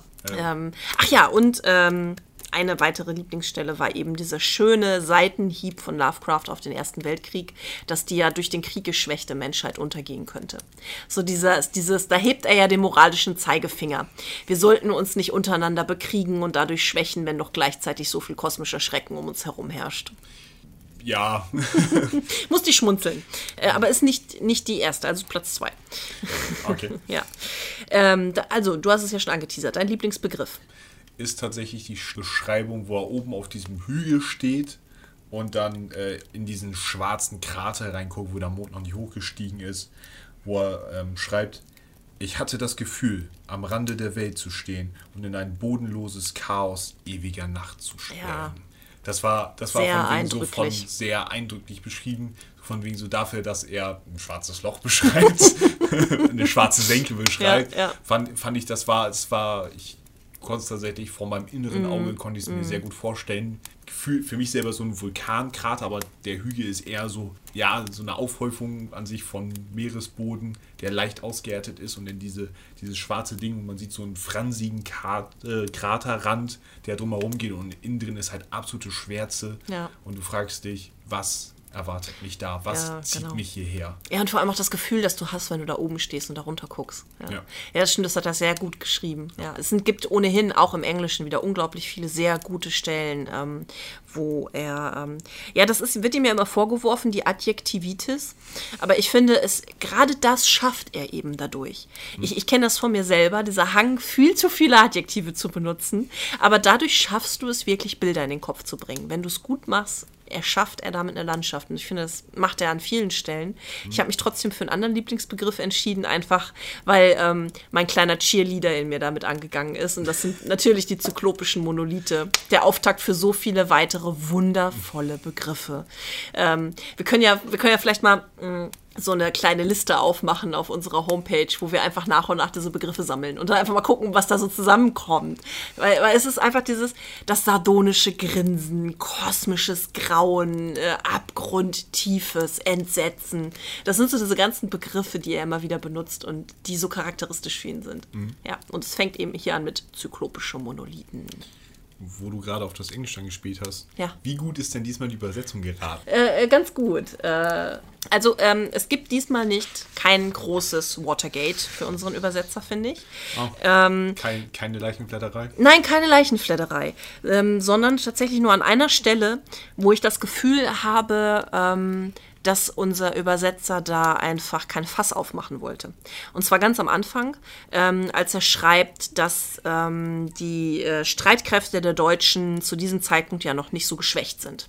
Warte, ich suche mir mal eben das Original raus, damit ich jetzt auch nichts falsch sage. Ähm, genau. Die Seestreitkräfte der Deutschen waren noch nicht so völlig aufgerieben. So, die Seestreitkräfte der Deutschen.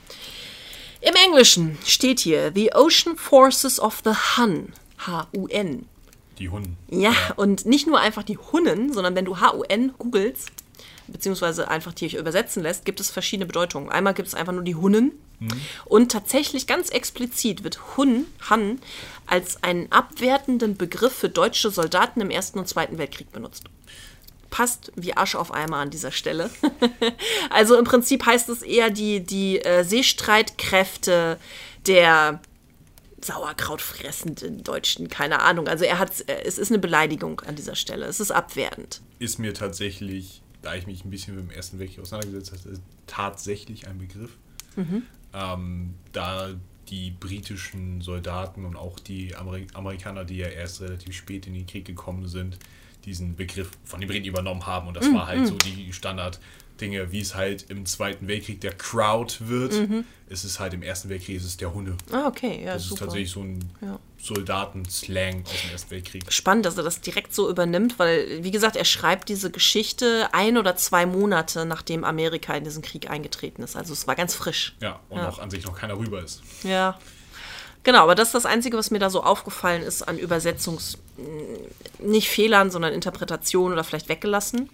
Und ähm, für, ähm, für, für Lovecrafts Verhältnisse Oh. weniger Alliteration. Echt Was? weniger Alliteration. Also ich musste schon fast ein bisschen suchen. Aber nur fast. Fast, ja. Ich habe ein paar gefunden. Ähm, wie immer benutze ich nicht jede Alliteration, sondern wirklich nur die, wo man merkt, dass er sie für den Wortklang macht. Und zwar schreibt er einmal die, die schmutzige Straße im Deutschen, ja. The Squalid Street. Ist also auch im Englischen die Alliteration. Ähm, dann haben wir Scorching Sun für die herabbrennende Sonne. Und wir haben The Cloudless Cruelty, die Wolken, der wolkenlose Schrecken, also dieses, was er auch schreibt, als er da ähm, die, die Sonne auf ihn herunterbrennt und ähm, der, Sch- dass der Himmel fast schwarz aussieht in seiner äh, wolkenlosen Grausamkeit. Cloudless Cruelty. Und ähm, Genau. Äh, dann haben wir noch Far-Flung Body, benutzt er als ähm, äh, im Zusammenhang mit dem, um, um diesen Wasserlauf zu beschreiben, der zwischen den Protagonisten und dem Monolithen. Genau, the far-flung body of water, float at the bottom. Äh, Und dann haben wir noch, ähm, äh, often I ask myself, if it could not all have been a pure phantasm. die, ob es nicht alles eine reine Fantasie, eine Vision von ihm gewesen ist. Pure Phantasm. Und ähm, a hideous, vivid vision bekommt er in Reply. Also eine lebhafte Vision bekommt er als Antwort. Auf dem Pure Phantasm kommt Vivid Vision. Vivid Vision. Vivid Vision. ich bin froh, dass ich das nicht im Englischen, sondern nur im Deutschen eingelesen habe. Das ist auch etwas, was ich mir nicht zutrauen würde, das im Englischen zu machen. Ja, ich erst recht nicht. Ja. Ja, äh, das waren die englischen Übersetzungen. Kurz und knapp dieses Mal. Dann kommen wir zum Moment der Wahrheit. Wie viele grüne, schleimige Tentakel, die nicht in dieser Geschichte vorgekommen sind. Ah, ich wusste, dass du es sagst. Ja, dies ist der Moment festzustellen, dass ich meine Wette verloren habe. Ja, wir haben ja noch die Chance auf ein Unentschieden. Nein, ich wage das schwer, schwer, schwer zu bezweifeln in Anbetracht der nächsten Geschichten, die da kommen. Da wird es keine Tentakel geben. Oh. Ah, ich habe wirklich auf diese Geschichte spekuliert. Ich habe gehofft, dass es in Dagon Tentakel gibt. Aber er hat nur verdammte schuppenbedeckte Arme. Kein einziger Tentakel. Ich hatte dann noch kurz die Hoffnung, vielleicht den englischen Original. Aber nein, auch da keine Tentakel. Es war eine trügerische Hoffnung. Ja, wohl wahr. Wohl wahr. Kommen wir Ja. zurück zu deinen grünschleimigen Tentakel. Wie viel gibst du denn? Meine davon? grünschleimigen Tentakel. Also, ich habe der Gruft 8 von 10 gegeben. Mm, Ich ringe noch ein kleines bisschen mit mir. Also, es ist halt wirklich dieser etwas dünne Plot, ne? der auf einem Traum basiert. Es ist nicht viel, aber was er daraus macht, ist einfach wirklich super. In der Kürze dieses Textes schafft er es trotzdem, dich direkt auf diese Insel zu holen und dich all das erleben zu lassen. Es ist gut geschrieben, es ist wirklich gut umgesetzt. Dieser, dieses Luftholen für den Mythos. 10 von 10. Tatsächlich? Ja, Wow. 10 von 10. Wow. Okay. Schon alleine nur für deinen Gesichtsausdruck hat sich das Da, gelohnt. da, da habe ich nicht mit gerechnet. ähm, meine bisherige Höchstwertung war ja eine 7 für den Alchemisten. Und äh, ich muss sagen, dass so der, der Anfangsteil mit den Deutschen am Anfang, wie er durch die, durch die Sumpflandschaft, nenne ich sie jetzt einfach mal verkürzt, das war so ein bisschen so, ja, okay, wir brauchen es für die Stimmung, aber es hätte einen Schritt schneller gehen können. Aber genau das, dieses, dass es so lange dauert, baut ja diese Spannung in dir auf. Ja, aber gerade dann diese Stelle, sobald er oben auf dem Krater ist, halt mit meiner Lieblingsformulierung plus die Beschreibung von Monolithen, ist es tatsächlich eine 8. Also es ist tatsächlich noch besser als mein zeitreisender Alchemist. Der zeitreisende Alchemist. Zumindest die Geschichte macht Zeitreisen. Ich sehe schon, du bist deutlich konservativer in der Bewertung als ich. Ja, Du lässt dich ich, nicht von den Emotionen mitreißen, so wie Nee, ich. nee tatsächlich, ich, ich, ich versuche die Skala in einem Rahmen zu halten, dass ich tatsächlich, wenn, wenn ich denn mal eine 10 von 10 gebe, dann muss es Der Oberknaller. mein, mein persönliches Meisterwerk von Lovecraft Ah, okay. sein. Und alles, was, ich will jetzt nicht sagen, sieben oder sechs soll, soll schlecht sein, sondern Ja, es ist nee, alles ist schon es gut. ja auch nicht, ja. Mhm. Ne? Es ist alles schon gut. Aber es ist noch nicht so, dass ich beim Lesen so, nein, nein, nein gemacht habe. Von wegen so, das tut er nicht wirklich. Für unsere ZuhörerInnen, äh, Jens ist, ist, macht gerade äußerst äh, dramatische und begeisterte Handbewegungen, während er das imaginäre Buch umschlägt. Ja, dafür hebe ich mir die 10 von 10 aus, wenn ich denn praktisch von wegen so, okay, nochmal und dann werden wir wahrscheinlich eine, Besprech äh, eine Geschichtsbesprechung haben, die wahrscheinlich dann ewig Drei Stunden. Ja, machen. So, so. Das ist dann wahrscheinlich eher ein Dreiteiler. Aha. Ähm. also müssen wir vorher feststellen, ob das eine Lieblingsgeschichte von dir ist, damit wir dann entsprechend viele Episoden dafür einplanen. Ich werde dich vorwarnen. Von So, wegen, so. Mhm. wir brauchen viel Zeit für die Geschichte. Wir müssen äh, das zweiteilen. So, so. äh, gut zu wissen. Ja, klar. Also ich habe jetzt gerade auch überlegt, aber nein. Ähm, ich glaube, ich werde nicht einmal nur eine 10 von 10, als dass es meinen Höhepunkt geben, sondern wahrscheinlich mehr als einmal. Und ähm, ist, ist nichtsdestotrotz sind die anderen dadurch in der Wertigkeit nicht, nicht abgewertet. Ähm, es ist einfach wirklich dieses, jetzt geht's los. Das ist so dieses, mein innerer, mein inneres Fangirl fängt an so ein bisschen zu, zu jubilieren und zu hüpfen, weil es jetzt losgeht. Und ich ganz aufgeregt bin deswegen. Und ich, ah, ich freue mich so auf alles, was noch kommen wird. Also es ist die Vorfreude 10 von 10, dass er jetzt hier anfängt und das auch sofort schon so gut macht. Ja, ähm, wir haben ja, äh, ich habe gerade schon gesagt, dass wir im gleichen Jahr sind wie bei Die Gruft. Wir sind immer noch im Jahr 1917. Deswegen werde ich die Hintergrundinformationen, wie sein Leben zu dieser Zeit aussah, ein bisschen kürzer halten, auch wenn es bei mir eine halbe Seite Notizen sind. Äh, ja, aber das lässt sich, lässt sich ein bisschen zusammenhalten. Also, er hat im Juni 1917 die Gruft, The Tomb, geschrieben. Und im Juli, also einen Monat später, schreibt er Dagon. Und ähm, es ist diese Zeit in seinem Leben, wir hatten das schon gehört, der Nervenzusammenbruch liegt hinter ihm, diese dunkle Zeit, aus der wir nicht viel wissen, auch. Und seit 1914 ist er ja wieder aus der Versenkung aufgetaucht im schriftstellerischen Bereich und beschäftigt sich intensiv mit dem Amateurjournalismus. Er ist ja in diesen Vereinigungen von Amateurjournalisten, die ihre eigenen Magazine rausbringen, ihre Sammelbände rausbringen und er ist da unglaublich tätig. Er schreibt bergeweise Rezensionen, Artikel, fördert andere Schriftsteller, hat einen großen Briefverkehr ähm, und schreibt auch selber äh, sehr viele Beiträge zum Thema Sprache, äh, wie schreibt man Gedichte, wie sollte die englische Sprache weiter kultiviert werden. Hat er durchaus viel Schlagabtausch, auch im Bereich. Ähm, er ist da sehr konservativ, nicht zuletzt heißt seine eigene Zeitschrift Conservative. Konservative, die er bis 1923 herausbringt.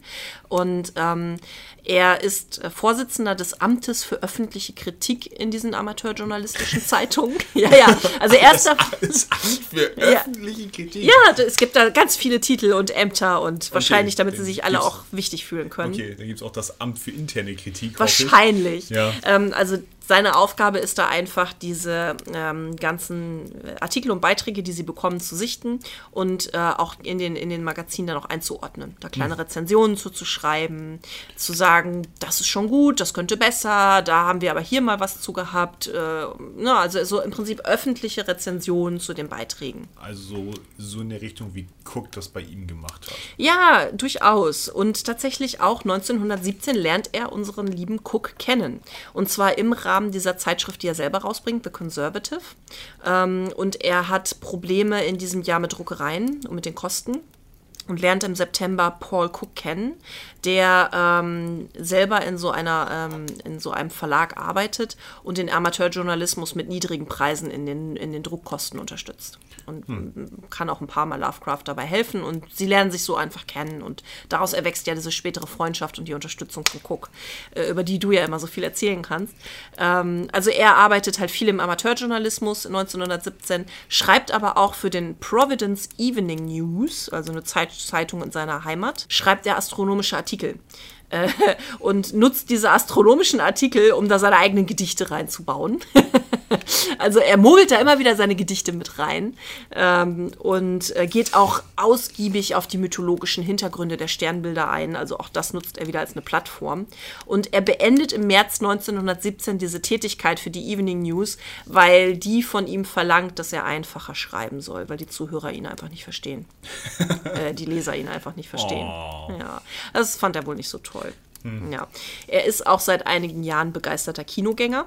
1917 gewinnt er ein Preisausschreiben für eine Rezension eines Kinofilms, womit er überhaupt nicht gerechnet hatte, weil er hat dem eine vernichtende Kritik geschrieben über vier Seiten und hat damit aber dieses Preisausschreiben gewonnen, weil er das wohl so gut gemacht hat. Ähm, also er war durchaus, er war zwar ein begeisterter Kinogänger, aber durchaus kritisch gegenüber den ganzen Romanzen und diesen, dieser Fortführung der Groschenromane, wie er es genannt hat. Ähm, war aber ein Fan zum Beispiel von Charlie Chaplin.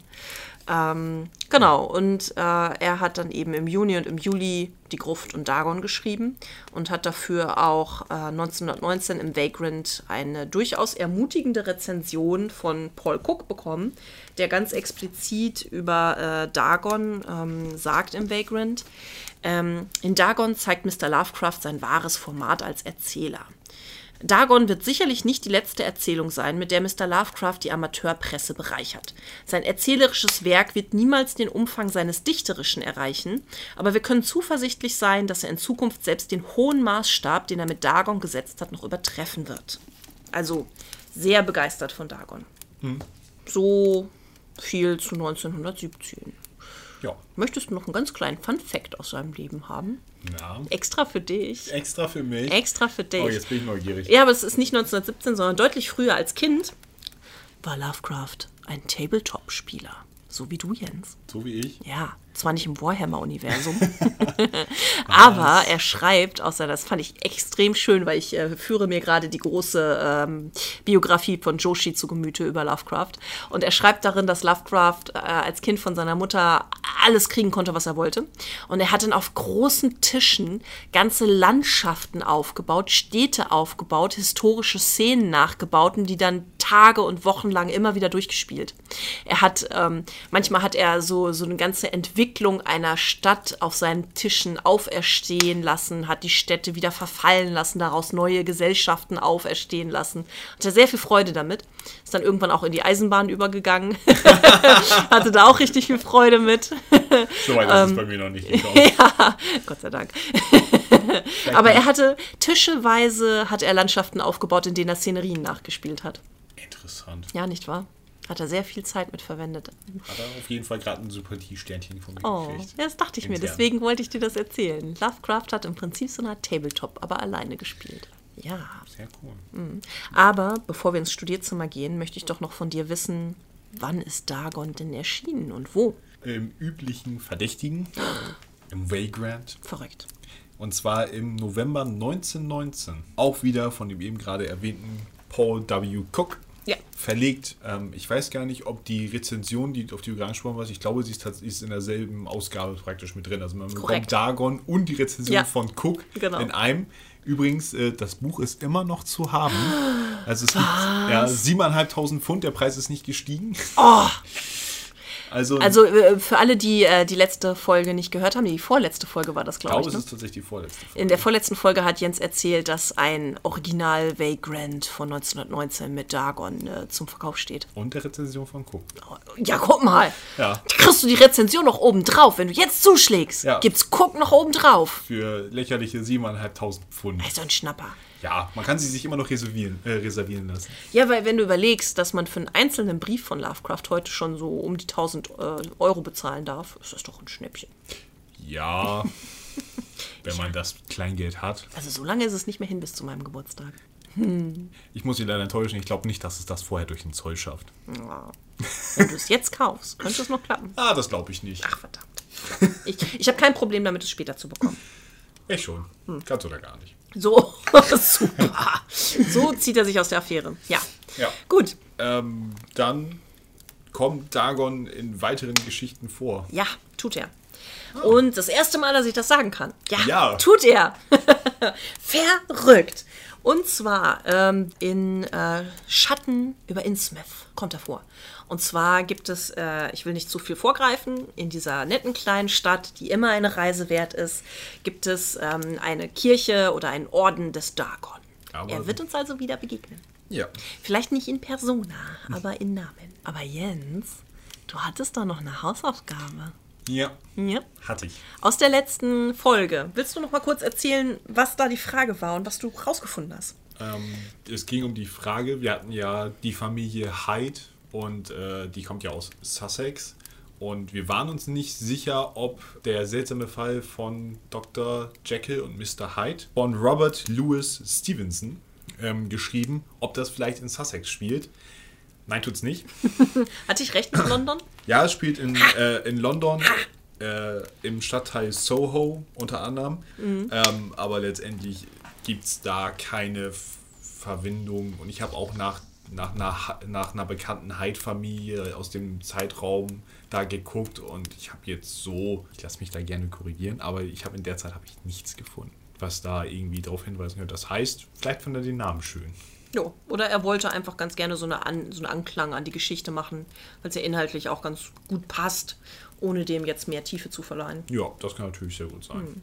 Ja, ja ähm, ich bin schon ganz gespannt auf deine Ideen zum Rollenspiel. Wollen wir ins Studierzimmer? Ja, lass uns ins- ins Studierzimmer gehen. Wir begeben uns in unser Studierzimmer.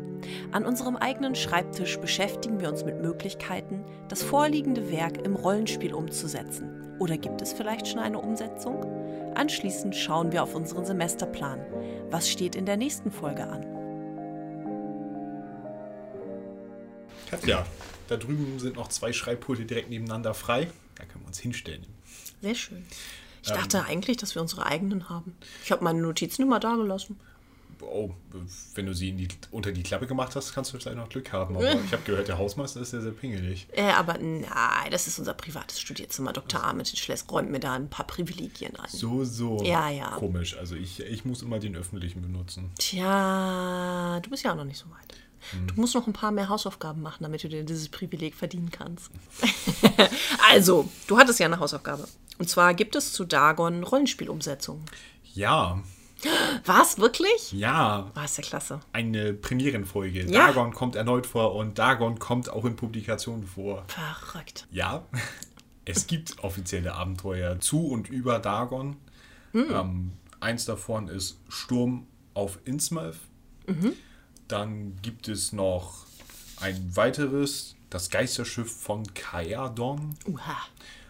Wo er auch eine Rolle spielt, beziehungsweise der esoterische Orden des Dagon, Das ist sehr schön. welcher auch in sehr vielen Fanabenteuern, ich habe mich durch das fleißige Pegasus-Forum durchgearbeitet und es ist ein sehr häufig genutztes Element der äh, esoterische Orden, der gerne benutzt wird als Antagonistenpool, dass man sagen kann, ja, die böse Vereinigung ist der ESO, ja, ein ESD. Ah, das ist ja witzig. Äh, Wir spielen ja im Moment auch The Sinking City, das Videospiel äh, zu, von- zu Lovecraft. Und da gibt es den ja auch, den Ja. esoterischen Orden des Dagon. Ja, dann gibt es noch englische Abenteuer, wovon ich jetzt nicht gesehen habe, dass es eine deutsche Übersetzung gibt. The Secret of Marcel. Da geht es wohl um eine Schatzsuche, wo auch Jünger des Dagons eine Rolle spielen. Und ansonsten auch sehr fleißig in der Community benutzt. Obwohl wohl als tatsächlich als auftauchender Antagonist sehr selten, Ja. weil halt auch gerade die Leute, die es dann aus dem Forum genommen haben und es nachgespielt haben, halt gesagt haben von wegen so, okay, möchtest du zwingenderweise die Gruppe nicht in den Wahnsinn treiben, sondern einfach töten, weil mit Dagon schaffst du das. ja, äh, sehr überlegener Gegner, wenn ich an die äh, Spielwerte von Dagon denke im Ja. äh, Grundregelwerk. Da, das, äh, ja, da braucht man schon ein bisschen was. Ja. Ähm, äh, was auch, was ich auch ganz spannend fand, ist, es gibt äh, einen Film aus dem Jahr 2001, der Dagon heißt. Äh, spanischer Film, aber lustigerweise nicht die Geschichte von Dagon erzählt, sondern eher die Geschichte Schatten über Innsmouth erzählt. Hä? Ja, also warum auch immer der Regisseur sich äh, entschieden hat oder der Produzent des Dagon zu nennen. es ist, ähm, Das hat mehr Strahlkraft. ja, ist kürzer. Keine Ahnung. Äh, ich habe ihn tatsächlich auch, oh, ich habe ich hab mal den Anfang gesehen und konnte damit nicht so richtig viel anfangen, aber wir können uns den ja auch mal anschauen. Wir haben ja sowieso noch vor, mal Sonderfolgen zu machen zu Umsetzungen ähm, in der Popkultur. Da können wir den ja auf jeden Fall mit reinnehmen. Ja, wir haben ja vor kurzem was gesehen, aber das, da reden wir dann drüber.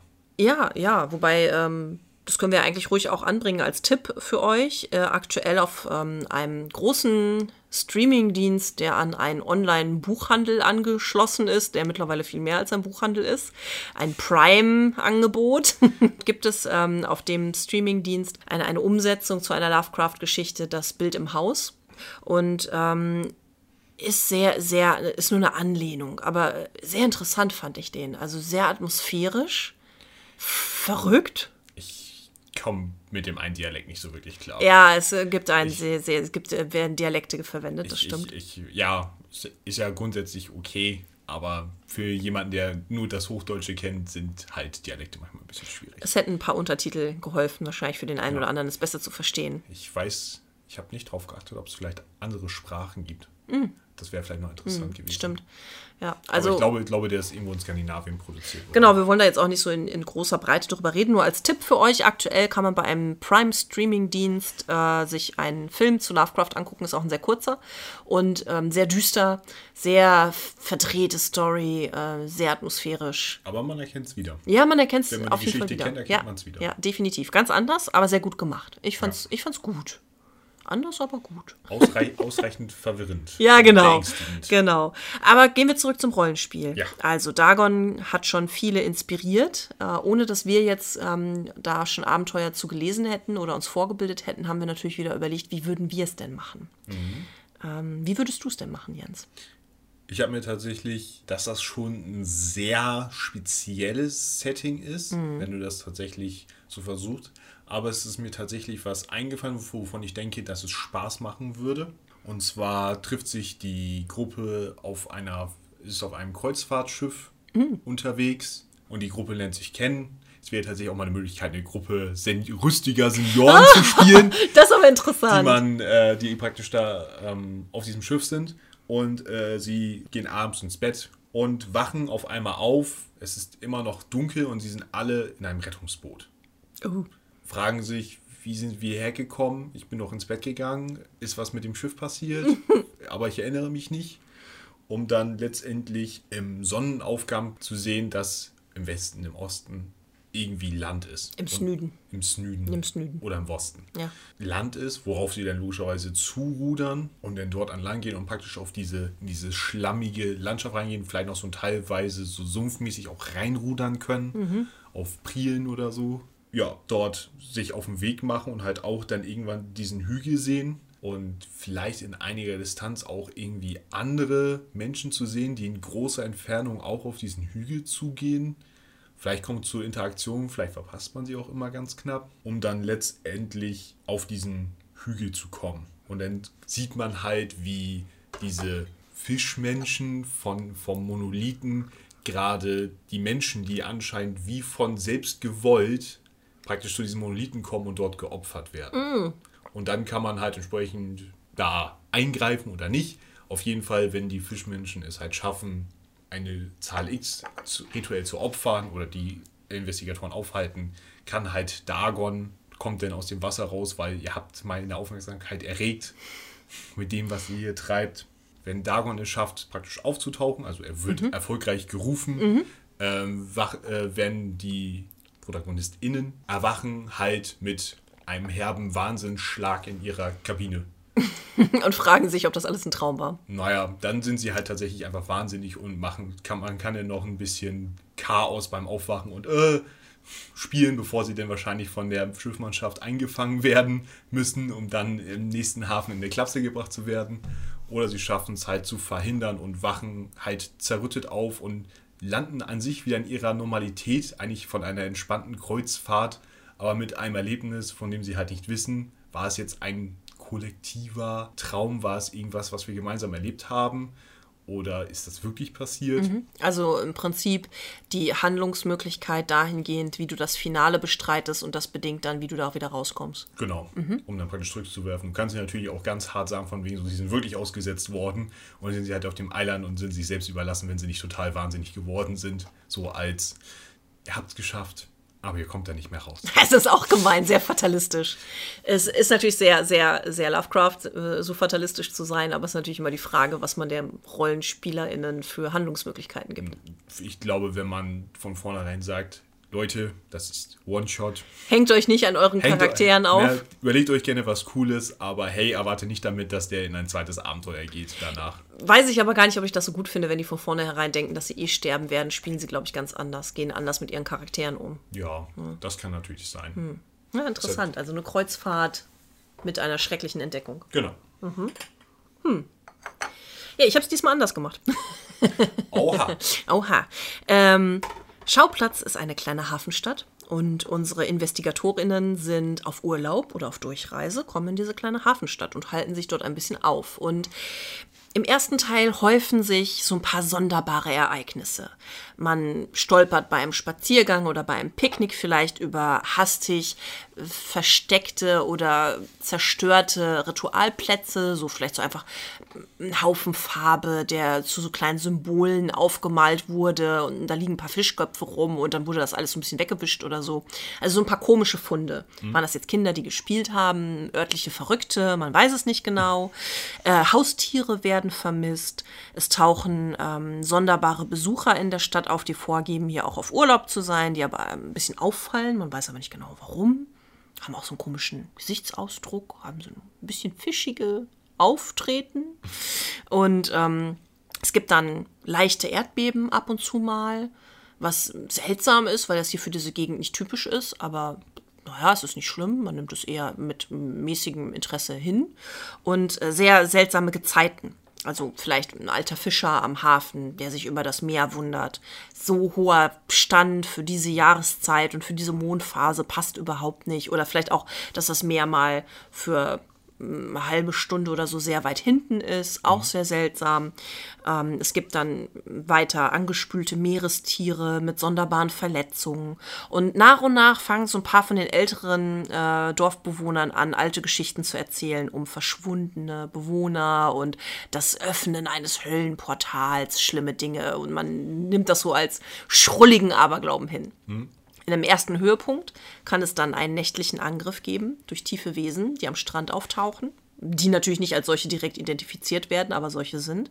Und das stellt so, so einen ersten Clash dar. So, jetzt passiert was Schlimmes. Mhm. Vielleicht sind die Investigatorinnen da direkt mit verwickelt. Vielleicht sehen sie auch nur die Opfer oder hören hinterher davon und können den Schauplatz begutachten und können anfangen, Erkundigungen einzuziehen, diesen schrulligen Geschichten mal nachzugehen, vielleicht auch eine nahegelegene Bibliothek einer Uni aufsuchen muss ja nicht unbedingt unsere Miskatonic University sein, kann es aber natürlich.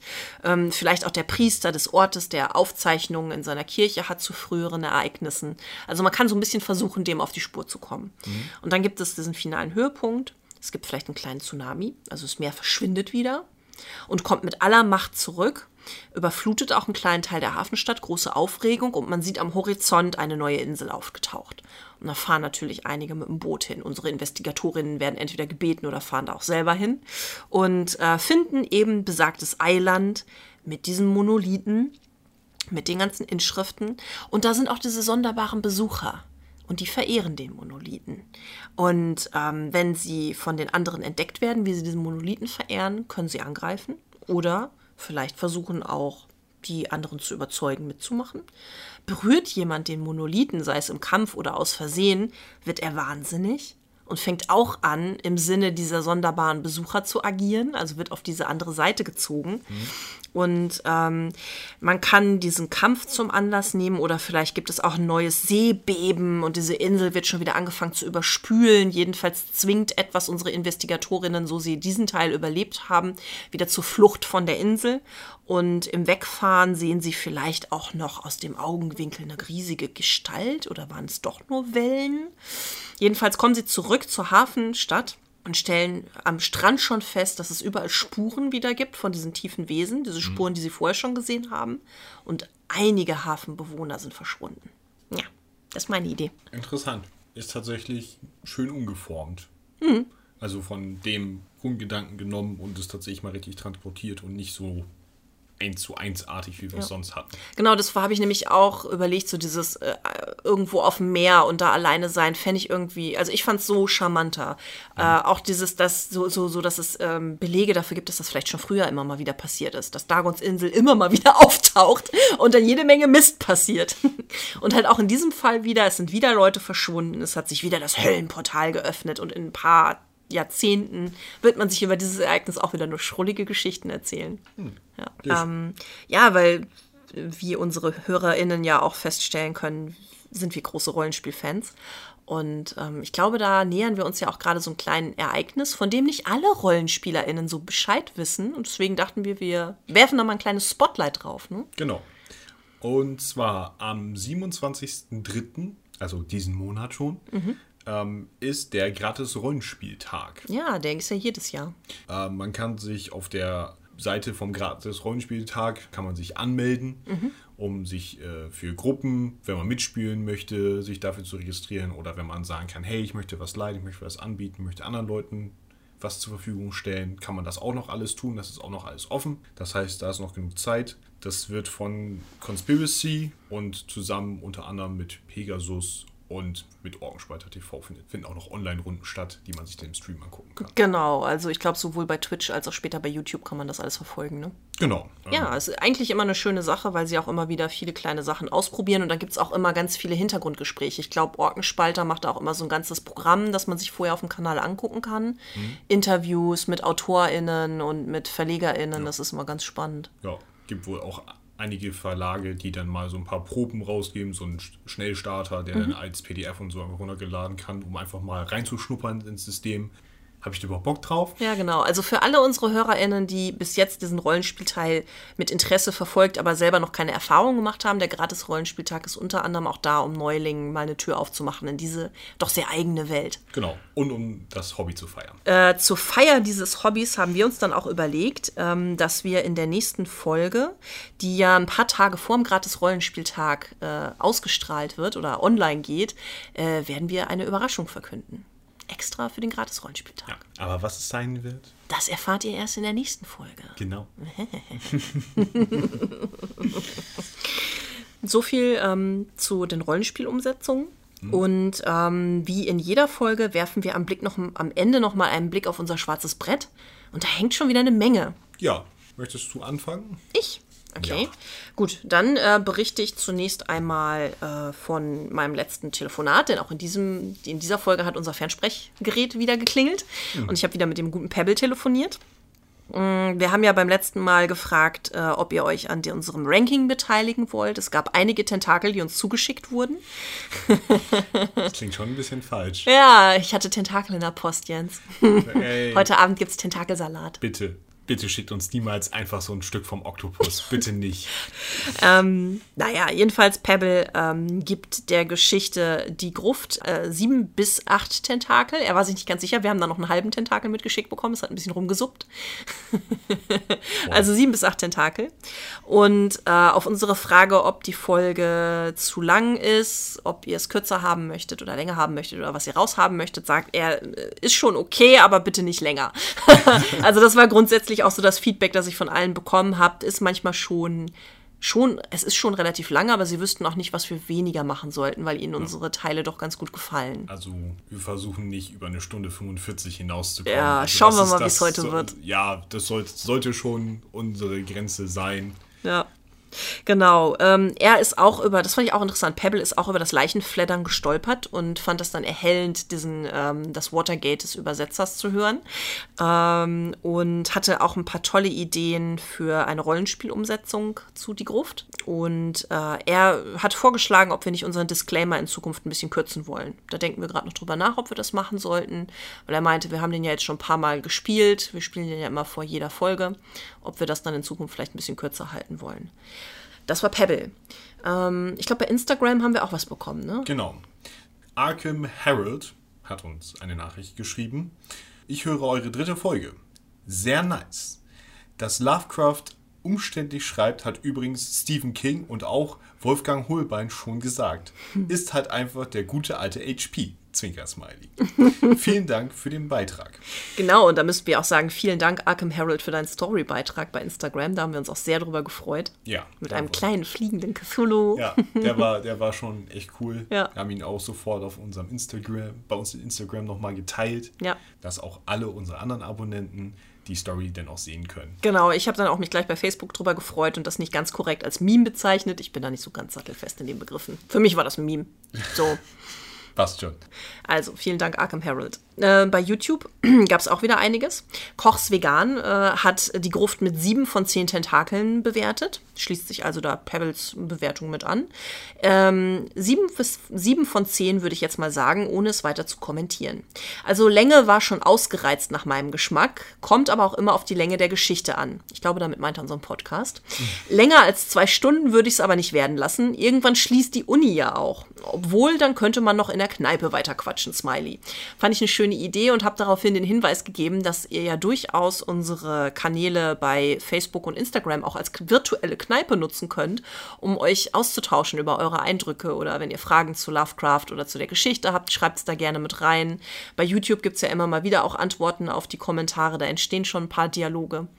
Also nicht schüchtern sein, wir antworten auch, sobald wir es sehen. Ja, genau. Ähm, Debbie, Deborah Altenbeck, hat bei YouTube 8 von 10 Tentakeln gegeben. Also etwas höher, aber schließt sich da auch mit an. Und schreibt einfach creepy, Gespenster-Smiley. Vor allem die Geschichte, wo er sich ins Grab legt. Schüttel. Das ist meine Lieblingsgruselstelle. Wie gut, dass ich diese Geschichte gelesen habe, so muss ich niemals selber solch merkwürdigen Versuchungen nachgehen. Interessant, Debbie. Tolle Folge. Schön, dass ihr wieder einige englische Passagen hervorgehoben habt, Smiley. Vor allem die Stelle der merkwürdigen Übersetzung. Ich stimme euch da sehr zu. Nachdem ihr gesagt habt, dass die Geschichte der Heights ja auch interessant wäre, hatte ich fest damit gerechnet, dass ihr das als RPG-Umsetzung vorschlagen würdet. Fand ich auch interessant, die Geschichte der Heights zum Rollenspielansatz zu machen. Ja. Gislain Malter schreibt ähm, zu ähm, dem Video, das ich über Dagon gemacht habe. Ich habe das ja als Hörbuch eingesprochen für euch. Wuhu! Eine meiner Lieblingsgeschichten neben die Träume im Hexenhaus. Großartiges Video. Danke, lieber Gislain. Ich bin mir da nämlich selber noch ein bisschen unsicher, also gebt mir da gerne auch Feedback. Das sind ja so meine ersten Versuche, Texte einzulesen. Was zu dramatisch, nicht dramatisch genug. Ich habe von Debbie vorhin die Rückmeldung bekommen, dass es ruhig ein kleines bisschen dramatischer sein kann an der einen oder anderen Stelle, aber das Ende war durchaus dramatisch genug. Ansonsten schreibt Debbie dazu über Facebook, wie cool, wir haben es uns noch nicht angehört, da hat sich das Warten auf deine Version ja gelohnt. Und später, als sie es dann gehört hat, hat sie auf YouTube geschrieben, ich finde es sehr stimmungsvoll. Ja, sehr schön. Dann ähm, habe ich bei Facebook noch von Philipp Fiege eine Nachricht bekommen. Finde euren Podcast super. Ich mag Lovecrafts Werke und den Mythos, den er mit vielen anderen Autoren geschaffen hat. Es ist total entspannend, euch zuzuhören und die Sounds machen es echt stimmungsvoll. Ich hatte das Gefühl bei der letzten Folge, dass beim Raumwechsel immer wieder mal die Lautstärke geschwankt hat. Ich musste zumindest immer mal wieder lauter und leiser machen, Smiley. Hoffe noch viel von euch zu hören, Smiley. Danke, Philipp. Ich habe da auch schon direkt drauf geantwortet. Also gebt uns gerne Rückmeldung, wenn ihr da Qualitätsschwankungen habt. Da müsste ich dann nochmal in die Mikroeinstellung und den Schnitt gucken. Ja. Und dann haben wir noch eine letzte Nachricht bekommen, die mich sehr gefreut hat. Und zwar von unseren Kollegen, den Arkham Insiders. Da, ähm, die haben gerade eine Podcast-Folge zu Das Grauen von Dunwich gemacht. Und da habe ich natürlich Jens Frage mit eingebracht, ob es denn eine genauere Beschreibung der Ohrenbibliothek hier an der Universität gibt. Habe gleich dazu geschrieben, ähm, na, warum ich das gerne wissen würde, dass wir hier unseren Podcast machen und auch in der ersten Folge einen Shoutout hatten. Und äh, der Axel von den Arkham Insiders hat geantwortet: Hallo Katja, schön zu lesen, dass die Miskatonic Universität ihre Pforten geöffnet hat. Wir wünschen euch jedenfalls erfolgreiche Semester und viele fleißige Studierende. Habe gerade in Trailer und erste Folge hineingehört, sehr sympathisch und unterhaltsam gemacht. Was eine detailliertere Beschreibung der Ohrenbibliothek angeht, so bin ich leider überfragt. Zumindest ist mir aus den originalen Lovecraft-Geschichten keine bekannt. Beste Grüße, Axel. Also hier nochmal die Antwort für dich. Äh, auch die Arkham Insiders wissen jetzt nicht, dass es noch mehr Beschreibungen von der Ohrenbibliothek gibt. Also mehr Freiraum für unsere Fantasie. Sehr schön. Ja, wir haben ja jetzt schon ein Kaminzimmer und ein Studierzimmer etabliert, auf jeden Fall. Ja, Fernsprecher. Genau. Also unsere Universität wächst und gedeiht und wir hoffen natürlich auch auf immer mehr Studentinnen. Deswegen ähm, ist es immer super, wenn ihr unsere Beiträge teilt, auch kommentiert, abonniert uns, unterstützt uns auf diese Art und Weise. Das wäre klasse. Ja. Wenn ihr uns bei YouTube hört, aktiviert die Glocke. genau. Und ansonsten folgt uns auch auf unserer Homepage oder auf Facebook und Instagram. Dann verpasst ihr auch keine Ankündigungen, Neuigkeiten und weiteres. Dann haben wir noch zusätzlich zum Rating eine Frage an unsere Community. Vielleicht die Frage, ähm, ob Dagon, der ja nun die erste Mythos-Kreatur ist, auch eure Erwartungen erfüllt hat. Habt ihr die Geschichte auch so als dieses erste Luftholen wahrgenommen? Ich meine, es geht so ein bisschen natürlich in die Rating-Frage für diese Folge ein, aber mich würde hier besonders euer Feedback interessieren. Hattet ihr größere Erwartungen oder kleinere Erwartungen? Seid ihr überrascht worden? Oder ist es genau auf den Punkt? Ist es ein würdiger Mythos-Auftakt? Genau. Wir sind gespannt. Dann lass uns noch schnell, bevor wir Schluss machen müssen. es wird langsam spät, es Ja. wird, die Dämmerung bricht an. Was lesen wir denn als nächstes? Ja, das ist ganz interessant. Ich hätte ja, ähm, ich, ich musste noch mal nachgreifen. Ich hatte erst eine andere Geschichte auf dem Schirm, aber 1917 hat Lovecraft noch zwei kleine Erzählungen geschrieben, die wir euch natürlich nicht unterschlagen wollen. Auch wenn sie wahrscheinlich so ganz anders sind als das, was man so von Lovecraft erwarten würde. Es wird nämlich humorvoll. Wir werden einmal eine Erinnerung an Dr. Samuel Johnson lesen. Und ähm, weil das ja eher auch etwas Kürzeres ist, wo ich denke mal, wir nicht in epischer Breite drüber reden können, schließen wir direkt die zweite äh, Erzählung aus diesem Jahr noch mit an. Und zwar Die Holde Ermengarde. Oha. Jawohl. Dann bin ich ja mal gespannt, was das wird, wenn komödiantisch werden Ja. soll. Also, es wird niemals langweilig bei Lovecraft. Er durchkreuzt immer wieder unsere Erwartungen. Ja, äh, also freut euch auch auf unsere Ankündigung. Bis dahin. Seid gespannt.